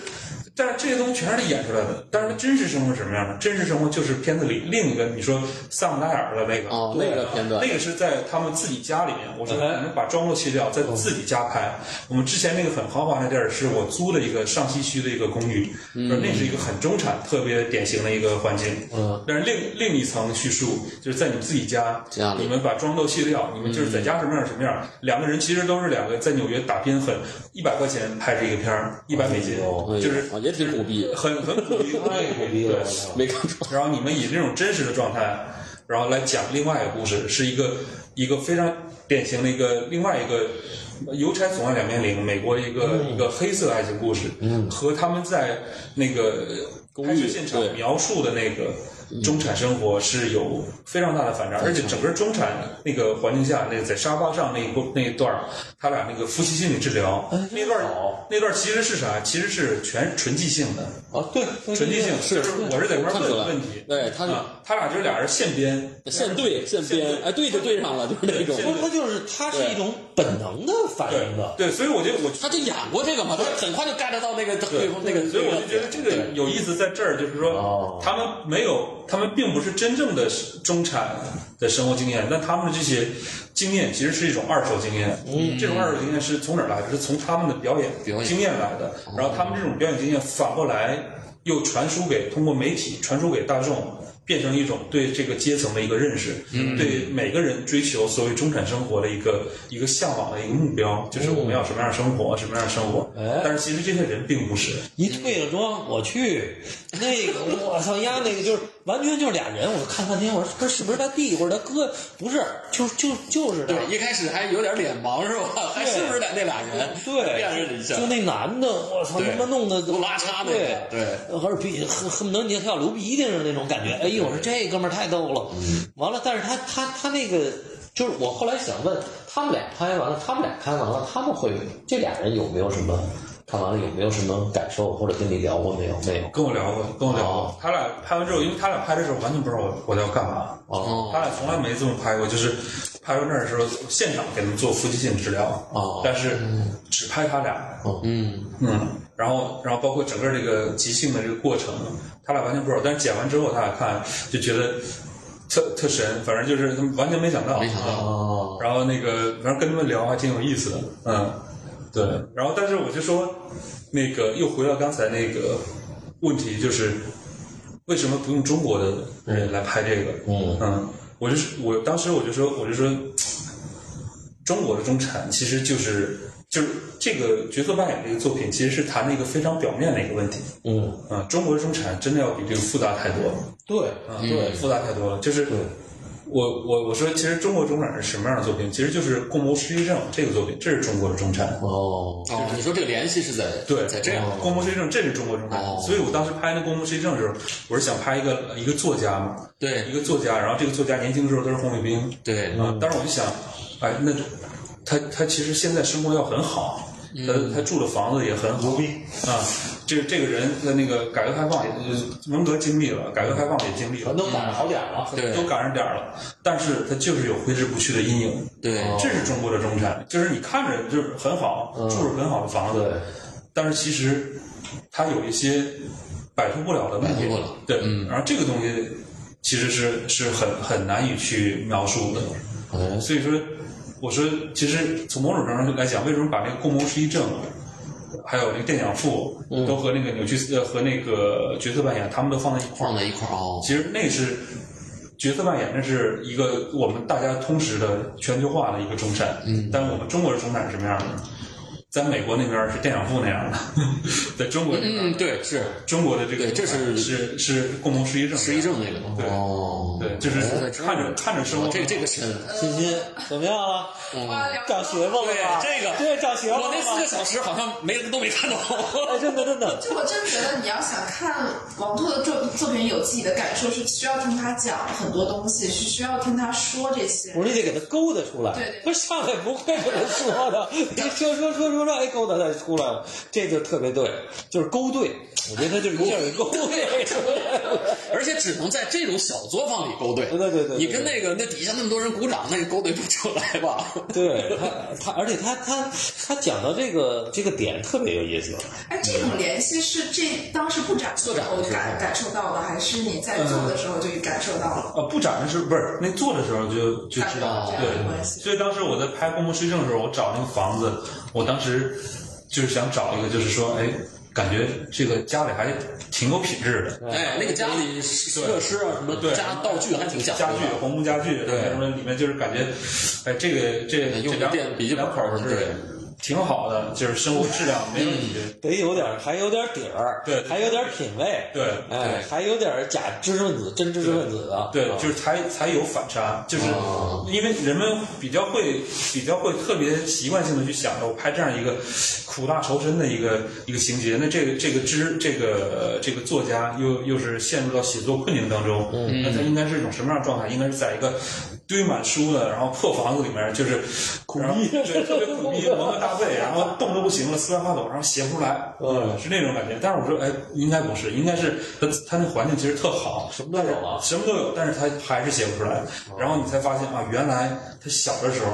埋下了一些种子，那里面其实他的那些你解不开的结儿，他一直都在，只不过是别人看不到。所以这是这是里面要有反差的。哎，所以说，就是这这个东西也是音乐上经常有这样的一种手法，嗯，因为大家有的时候会特别习惯，哎，我们悲伤的曲调配悲伤的歌词，嗯，欢快曲调配乐观积极向上的歌词，恰恰不是，哎，恰恰不是。其实有的时候你悲伤曲调特别悲伤，你配上特乐观的歌词，哎，这个里面翻了好几倍，嗯，这个这个意味翻了好几倍，一个特别乐观的一个曲调，你配上一个特别悲伤的歌词，也翻了好几倍。所以说这里面就是要有这种反差，嗯，明白。所以说这个其实我跟你讲，就是喜剧是最难的，嗯，就是包括演，你看演喜剧的，包括郭德纲什么这帮人，全你妈抑郁症。真的，真的就是你天天就是你给人家展现喜剧的这帮人，其实特别苦逼，其实反而到悲剧倒好演，因为他就直接就悲伤就完了。那个喜剧他可能我操呀，那一一一肚子事儿，一肚子烦恼，但是他必须得展现他那个开心的那个，嗯，这个就就好玩儿。所以他说的这个，这作家什么都有，哎呦，结果还是写不出来。所以是不是小成本就更容易拍？突然间钱多了以后，更难以把握。不，因为资本是这样的，资本它是带着目的性的，就是它比有如我限给你这个钱，它或者它没有很很少没有目的性的资本，所以小成本就是我我可以照着我这个想法去去去折腾，这个我觉得可能。只有这样可能独立的，所以我觉得王拓他这个知识分子的这个点，刚才我问了，他说他以后不拍那个电影，也不是他的那个，他还接着这个，其实他还是坚持自己的这个这个嗯，在中国其实没法拍电影，真没法拍电影，因为我有很多电影朋友就是，嗯，就是大家就是有的时候你拍一个东西，那那他也放映不了，嗯对，他也钱全投进去了，也也干不了什么。然后对而且他最主要是他拍的时候他就不痛快，对，他时候就限制。 关键你在你在碰碰你吴亦凡那个拍完了你也放不了，对吧？那能换脸，那个能换脸，也能重拍但是。拍电影真是太那什么，就是对，挺挺郁，那你拍的过程中就哦禁忌太太多了，禁忌太多，就就反不正舒服。嗯，你现在是什么那个未成年人谈恋爱也不允许，什么血腥暴力不允许，那看文化政治呢就更对，哎，你看这这，咱们是这样啊，你看美国也是，美国现在为什么好莱坞电影不好看了？你知道吗？审查啊不是都模式了啊，都有一个模式，所以不好看。不是，我告诉你，美国为什么好莱坞电影也完蛋了？嗯因为现在它变成一全世界的电影了，所以他拍的时候，他必须得照顾阿拉伯人怎么想，啊你妈照顾中国人怎么想，对他你照顾是美国人怎么，对对哎对，他所有这些啪啪啪给你讲完了，操，这故事就完了，就就尤其在中国一播放，一看那它就变成那个，就是大家就都都都变成一个同一的了。对所以它这个全球化了嗯对全球化其实是一个特可怕的一个事儿。嗯，而且那个小成本的电影它也没什么市场了，因为没有人去看了。嗯啊，这个就它是一个，你你看那法国闷片儿什么的那个，嗯，对吧？你这对，这这它没有了。 没有了。嗯我就觉得日本电影还真行，日本还一直拍那些闷片儿，我觉得英国电影还不错，嗯，是啊吧？因为英国电影它也有它那个 local 的那个东西，它没有完全那个全球化，它有一个英式的戏剧传统，就是它做一些市井戏，它就是它很多它没有那么艺术片儿啊，你感觉你就是一个商业片儿啊，但是它没把这个东西割裂开，没把那个套路的商业片儿和那个艺术那部分给分开，它同时的都都还兼顾着。哦。可也可能他的那个资本的那个压力没有好莱坞这这么大。对，因为你你想动辄这这这演员一个人给，其实中国现在也有这问题，就是一个演员给给那么多钱，你想他其实最后拍的那成本就降低嘛，啊，是那个片酬太太高，嗯，所以这个也挺哎，我那我还想问，就是什么样一个契机让您从美国就回来了？就是你觉得在美国继续创作是行不通的吗？是还是就是嗯，为什么还是要回来？呃，确实，确实，我觉得有点行不通了吧。嗯，就是，呃，确实是感觉，就是还是得，我觉得可能最终所有的创作者都得，回到自己生长的地方，解决对讨论这里的问题。呃，也不是，就是得他得回到一个，他得回到一个出发点，嗯，回到一个出发点，然后找到那个顺手的那个武器，然后可能那个那把宝剑藏在自己家那个那口老井里面， 以就是这样一种感觉。所以这是为什么就回来之后就拍的东北四部曲嘛？对对，但是当时拍的时候，你不知道具体要拍什么，你是先想回来再拍，还是先大概嗯我要拍什么，然后再回来？也回来其实是其实是也是一个呃各种机缘巧合，哦呃，因为一开始其实也没想回，因为就是真的人这个东西，我我也是一直被推着走，就是我之前在哦美国的时候已经很适应了，嗯、就是朋友都在那儿，而且我自己感觉好像在纽约，我我的那个就是专业这一块儿啊，好像机会也还也还可以还有还可以对，就是还有发展的，对，就是，嗯，然后就是就感觉你像是温水煮青蛙似的吧，就是你就感觉很适很适应，嗯环境、吃的、语言什么都都没什么障对，碍它，都已经顺对理顺了，这对旅顺了。然后，然后后来其实是那个呃我一六年第一次回来做展览，在泰康，嗯嗯，然后一七年四月份回空白空间做个展，然后当时回来都是我跟我太太，我们俩一块儿，我俩都是背着书包就回来，就是展览结束之后就就就回去就就回纽约的，嗯，然后但是后来那个呃一七年在空白做展览之后，然后那段时间我俩我俩在北京嘛，然后那个泰康正好有招聘启事。然后他在、他本身是在纽约的那个 Art Forum 那个杂志社，嗯啊，然后后来，后来他就想，哎，要不然那个投一个试试，哎哦或者怎么着。然后后来结果这工作就就他就他就决定去这工作了。后来我俩一商量说，那就干脆就回北京，就彻底就打道回府。对，回北京了，嗯对，对，所以我们俩就又回纽约，把那个房子、工作室全退了，然后那个家当全都送人，嗯，然后大包小裹就回来了，嗯，就这样一个过程。回来之后，之后，然后我就又，我爸我妈还在长春嘛，然后我嗯就回长春待好久，然后其实当时就是想，想。想做点儿弄点啥，对，弄点啥，然后那个，而且就是说这个东西，一开始也不觉得说很明确说要做什么东西，当时想，反正就是那肯定是在这儿先先感受感受呗。嗯，但是觉得好像一直有一个自己还始终挥之不去的一些想法，嗯，说可能那些东西那些想法可以作为这个创作的一个一个起点吧。就是所以那个想法，当时想的就是说。我是满族人，然后当时觉得我一直对这个满族的这个北方的满族萨满，嗯，哎，挺感兴趣的，嗯，里面这个机制啊什么的挺感兴趣的，嗯，啊，最开始是偏考古式这种兴趣，嗯，你给我们讲讲这个，因为我我我奶奶也是满人啊，啊就是这个嗯这这这这纳拉氏什么之类的。完了，这个这到底这个萨满所谓的这嗯个就是跳大神儿吗？或者是或者什么？就像咱刚才咱们说什么红黄白白柳灰，嗯湖光白柳灰啊，这这这这还是说就是确实是就是这个一老太太就是就是嗯就是一下就就对就变成鸡童了，叨逼叨叨逼叨一下，完了就把人摸脑袋，人把人治好了。但是它还是一个这个萨满，还是一个特别复杂的这个，就是它都包括这些都是你你就是你你自己的感受我一开始我就是跟跟你想的差不多啊，啊，我也是大概是这么理解的。我觉得可能小时候看到什么跳大神儿啊，什么这都散了。嗯嗯。但是后来我我，所以我我说我一开始还偏考古式的这种兴趣，然后去找我们那儿那个满族研究所有专门的萨满研究院研究院，然后跟那些教授聊，然后然后后来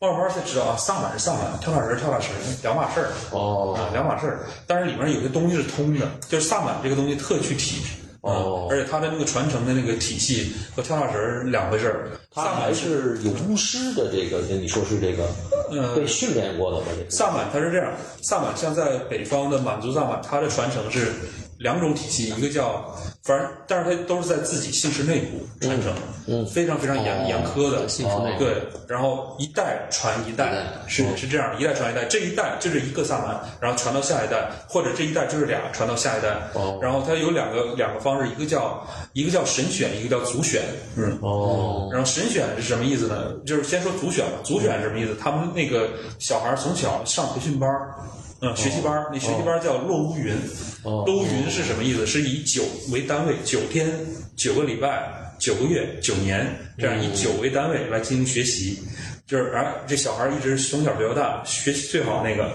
就是萨满这一套东西、知识什么，包括仪式、这些东西学的最好，这个变成一个组选萨满。组选嗯，然后神选萨满是什么？这小孩儿就是从小呃天生的，从小有有点儿特异功能呃有点奇怪哎、然后呢，但是我们要要要长时间考察观察他，看看他是不是真的有毛病，还是说他是那个天选之人。然后有的有的小孩儿就变成那个，最后就他就是一个神选萨满。嗯，所以我我其实我当时我接触的那个是一个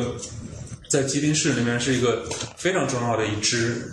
萨满家族，还有还有，而且是活化石一样的一个哦三面族。然后其实那个它是中外学界一个认可的哦有一个重点的一个考察对象、研究对象，嗯这样的一个家。他是个，就这个家庭是族选的还是神选？然后这个现在我接触这俩萨满年轻人呢，俩人都是八零后，一个八七年，一个八九年，嗯，然后一个神选，一个族选，哦，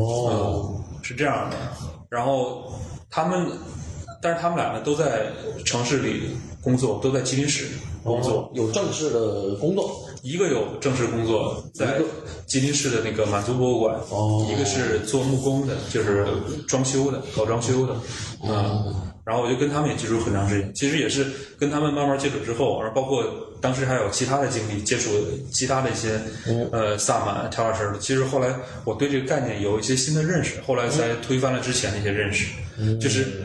呃，我跟他们接触之后，我才意识到。这个东西已经 其实是已经不存在了，哦，结束了，结束了。哦对，因为可能是和这个那居住环境，呃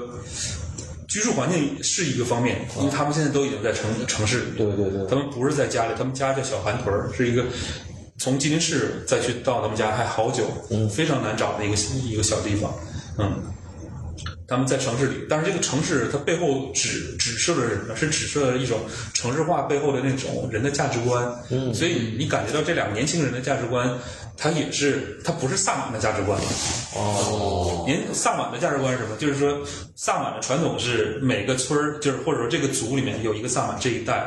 它就是给这一这这个这个族群服务服务的，对啊、是无偿的，嗯，但是他是他是这个族群里最高智者，嗯，这样一个人，但现在其实完全不一样了，啊、现在 喊事儿了，变成现现在或者说，或者说，或者说，我就觉得这个萨满是变成他们的政治身份了。嗯哦，这么说的。对，也可以说是他们的身份政治，是这样的，是这样的状况。而且和这个非遗的这那些非遗哦了，对，对非非遗遗化了这我觉这得嗯种就是就是政府把这个东西非遗化了。非遗化之后，所以说你非遗化的同时，其实这个东西就是在被泯灭掉了，嗯因为呃，超自超自然的这种东西是是绝对是不可能对嗯去去论述的。所以说，最终他们能剩下什么呢？他们剩下其实就是唱歌和跳舞，就是表演，哦表演就是表演。哦，嗯，他们自己在唱的那个神词，满族神词，他们自己都不知道什么什么意思，是硬背的。嗯，就只是技术了，对，就只是说，形式了，但他但他即使他不信，但是他们还被选成是萨满了，对就对他们他们很小会会选说这个不合格了，咱们选别的。而且他们他们连他们的那神选的，他应该天生就有一个灵这个有一个啊神选他不应该价值观能改变啊呀。哎，不是不是，就我所以所以我说这价值观改变和这城市发展有关，就他们这个年轻人的价值观就真的是，你就跟那个在就是说已经选不出来了的，最后的没办法的剩下的队伍，他们他们当时被选出来的时候，应该还是一个非常传奇的现场，嗯，哦应该还是这样一个现场，因为他们的那个上一代萨满是就是这一族人这一族萨满，呃当时在八七年的时候，然后社科院到东北农村考察的时候发现的，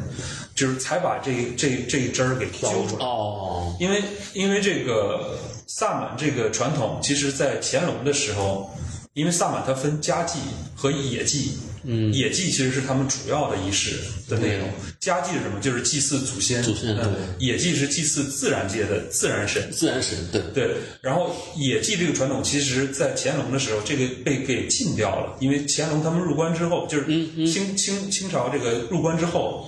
其实他们觉得自己的这个萨满传统是很野蛮的，野蛮的，嗯就没文化，没文对化，所以说我只祭祖先就好，对不做祭祭祭祭鬼自然天地鬼神了对对，而且那些东西就是经常那个仪式里要见血自，我阉割了。对，对要见血的，所以说就给祭掉禁掉了。所以说现在坤宁宫不就是萨满宫吗？是嗯，坤宁宫是萨满宫，但是其实它就是已经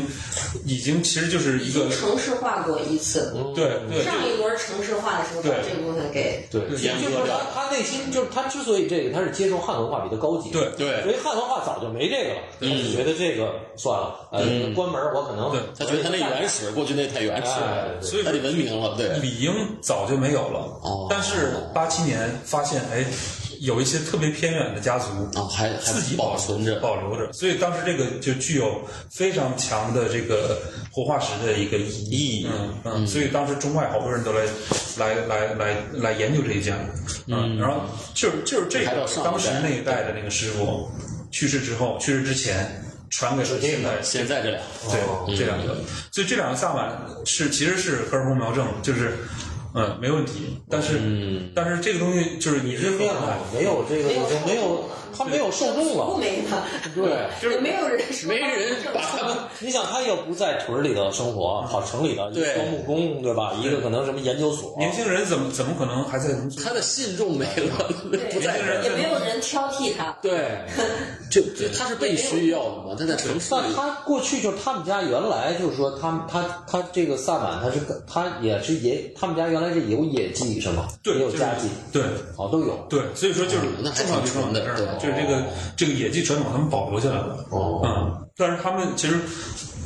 我还问他们，就是好多那些野鸡当中那些他们的师傅会做的那些，就比如说叫呃走坡力，就是那个萨满里面那些野鸡里面那些特别神奇的，就到现在你也不知道怎么回事儿，说不清的那些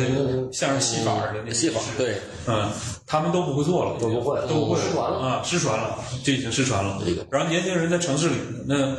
那追逐的东西其实和其他年轻人也、也没什么区别，对，就是哎想怎么哎干点活挣点钱，然后、呃谈个对象什么那个，对找个就是很工具作对对很具体很具体，说到这个，我就想起了一个那个欧洲的那个剧，就是讲那个北欧的那个。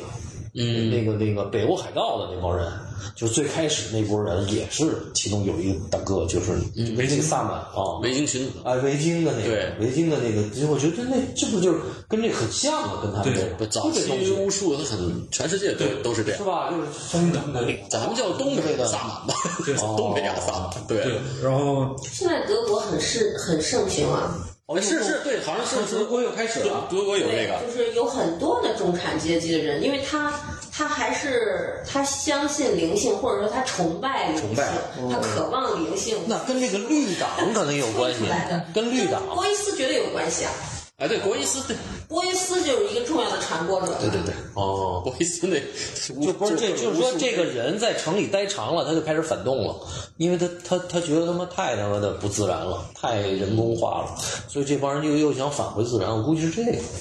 但是咱们这个不是，咱是向往城市，所以这两个，这个两个人，这这也挺挺有意思的，就就等于最后一波就没了。那这俩萨满之后，他们再选下一代呢，还是按这样选？没有人选了，你看看，他们已经没有了反正反正他们都是这个都是终身制的，他们那个就是哦你也不知道终身的对你下一代再选的时候，你就等他们就是快差不多的时候再说再说啊，那就好几十年对的事儿了。但是但是这个东西，反正你就看到这个情况，其实我就我就对这东西有一个新的认识嘛。哦嗯，就是这个一是这个城市化的这个人的这个价值观也价值跟观着改跟变着了变化了。下一另次外再，选就是那个博物馆里得组织选，公开那个官方的拍真戏是对，对，来个什么什么什么，那你呃说萨满来个综艺大比拼，唱歌跳舞 的，组里没人就得是那个研究院来牵这个头来组织这个事儿，让它延续下去啊。那这两个人还保留一点神性的东西，有肯定有，在哪？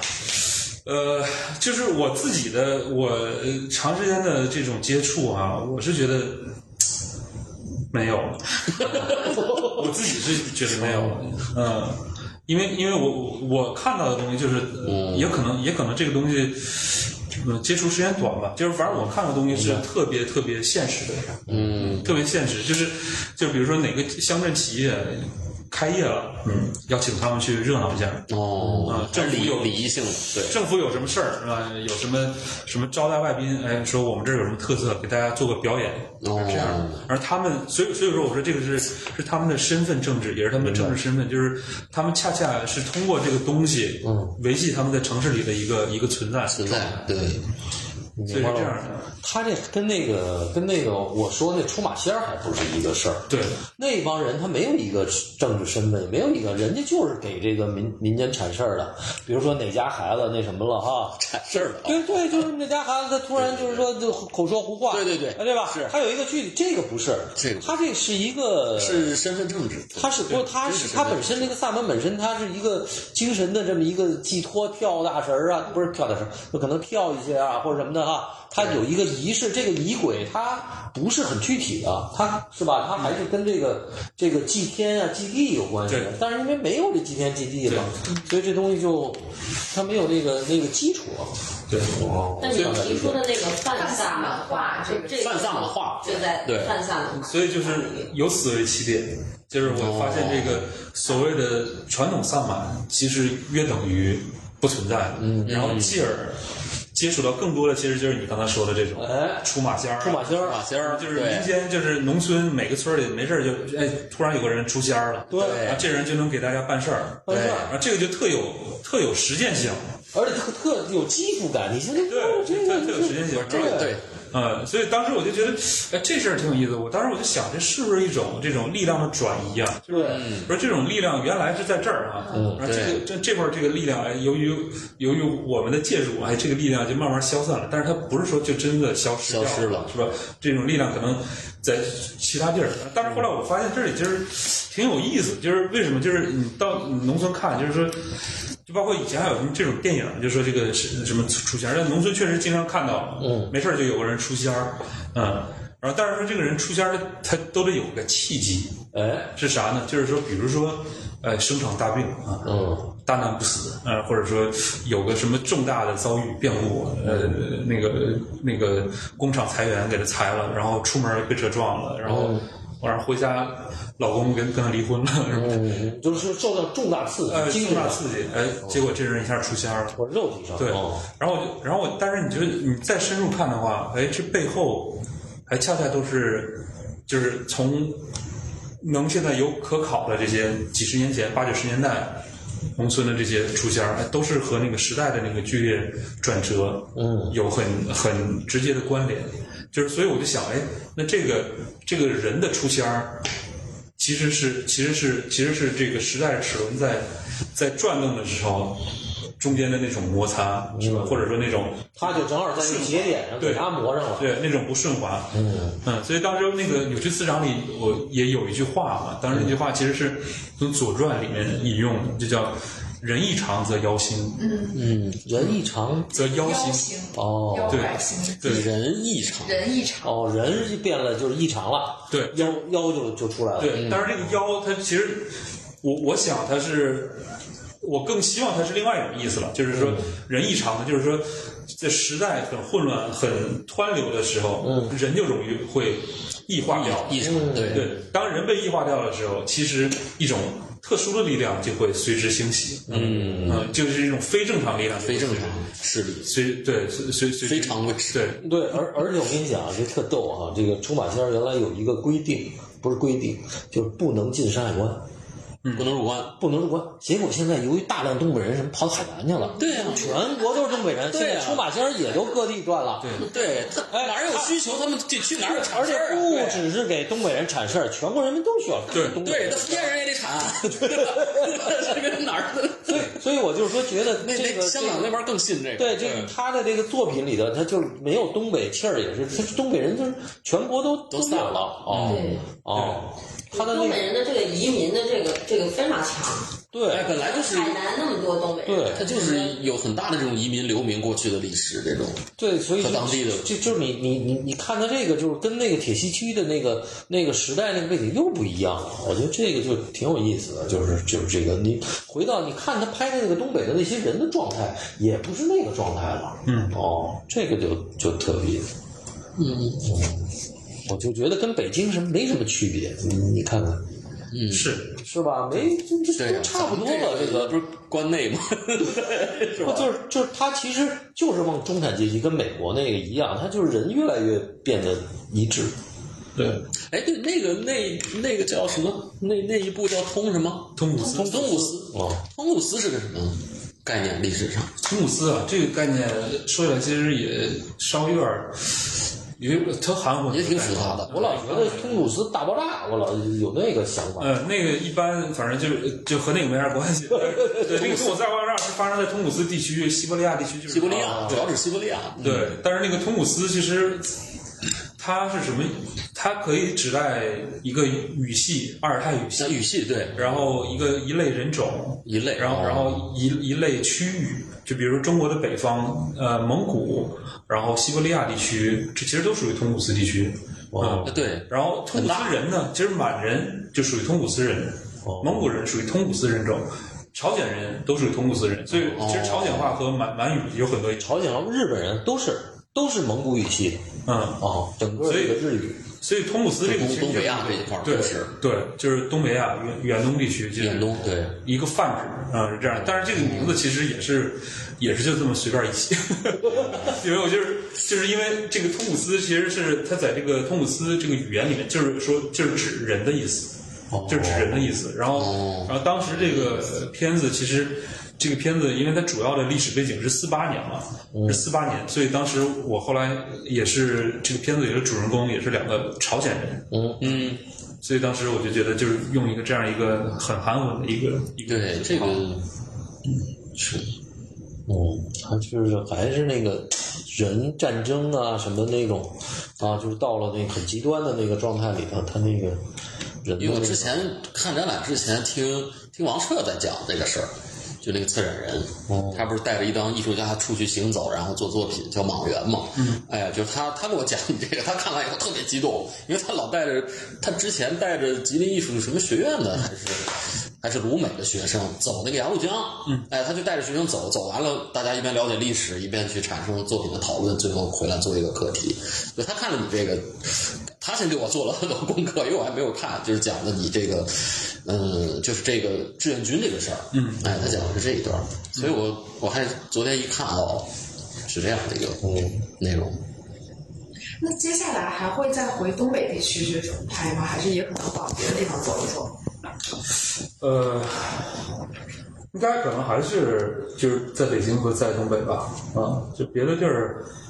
别的地儿就先不走了。 呃，对，因为那个这这几年拍这个东西的时候，其实有些新的发现，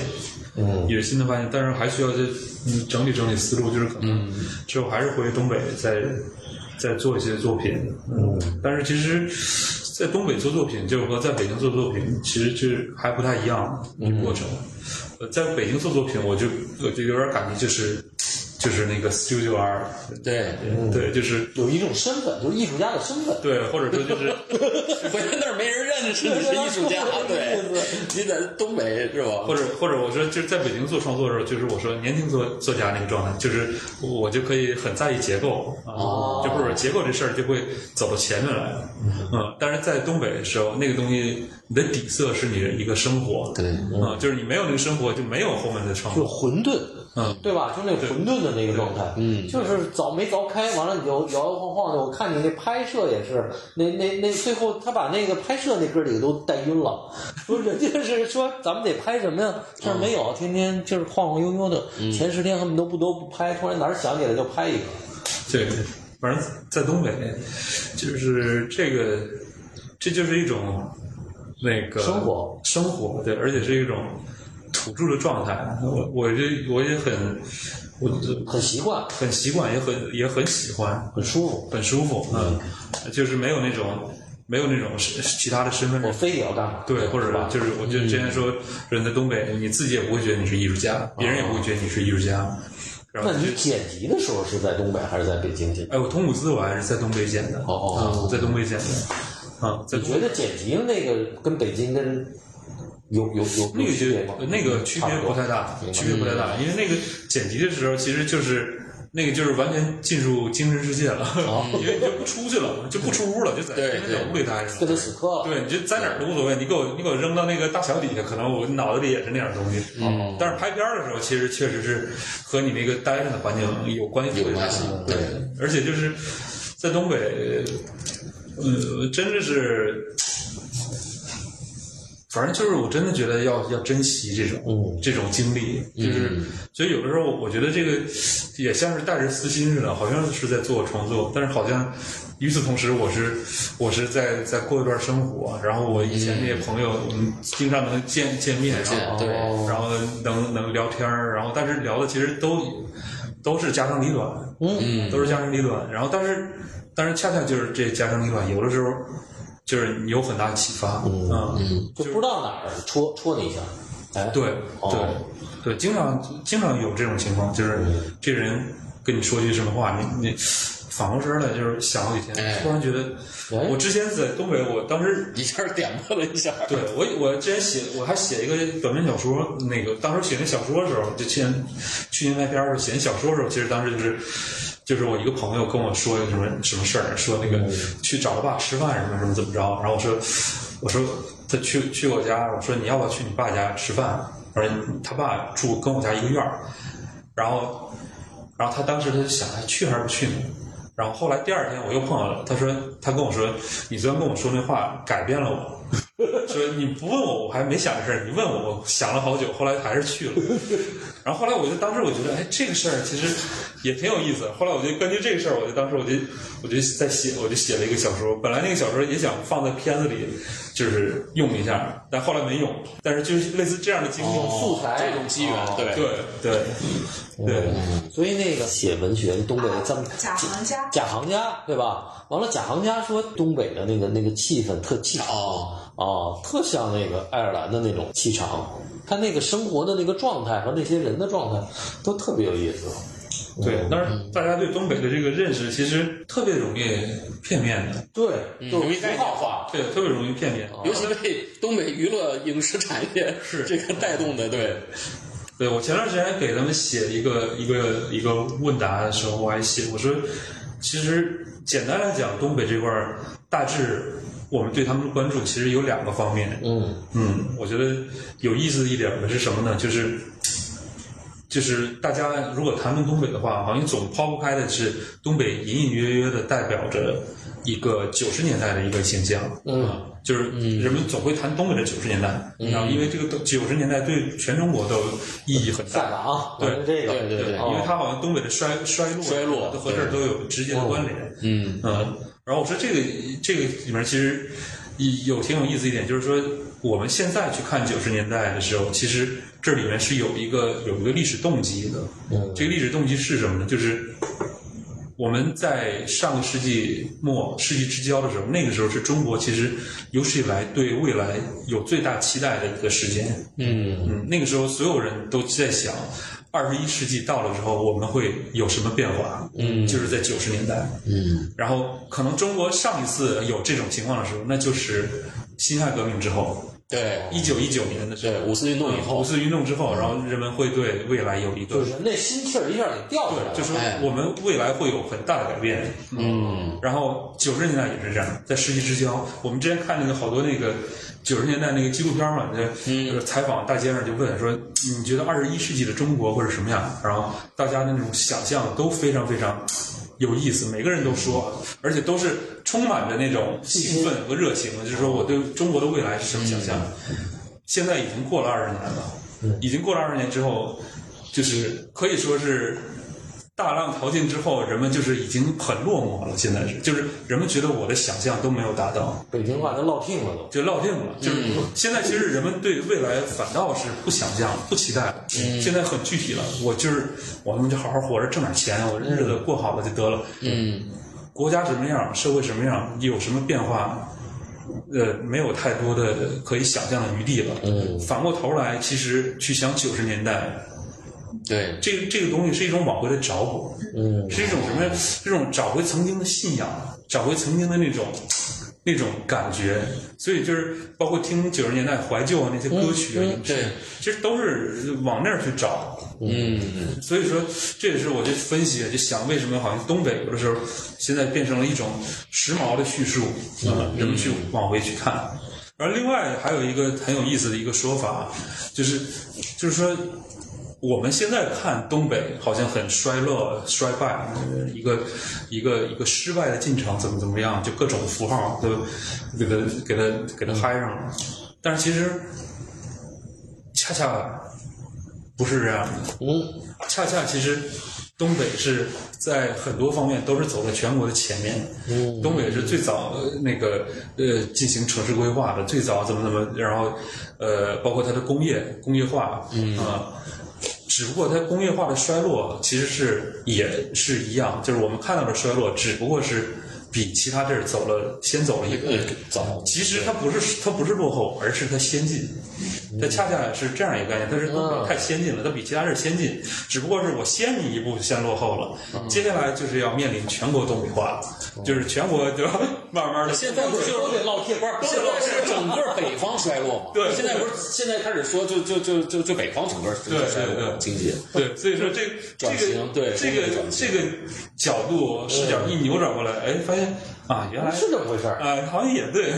对，人提前转型了，嗯，是吧？不，还有一个就是，这是北方人的一个共识。你到了南方，可能又是另外一个概念，对就是因为就其实你南北差异非常大。南方人人觉得人南方人安徽、江苏都是都是北方的，对，就是南方人，人家很早就过上小日子了，嗯，对吧？人家这你这你广东、福建那个对哎对，什么南方周末早就没有了， 你别想了，这个对吧？他他其实已经就是大家更更更活得更自己了，嗯，哦，就是他不不考虑大的事儿，我觉得说这个对，反而就做作品其实更更有意思，嗯嗯，因为人都活得不虚了，都很实在。你就像那个那哥们儿说，我就想想我跟不跟我爸吃饭，我就琢磨琢磨这个。他他他是一个很具体的这么一个事儿，对，可能我觉得内心里的东西可能更多了，反而比原来，是吧？嗯，我觉得怎么样？今天接着聊还是我觉得挺好的，聊的嗯哎呀三级了应该。 不是本来多久我也原来我跟王彻还约着说一块儿要要去东北玩儿，哎，我我是真没去过，就是只去过沈阳最北的地方。那咱们今儿就对就聊到这儿，那谢谢大家。拜拜。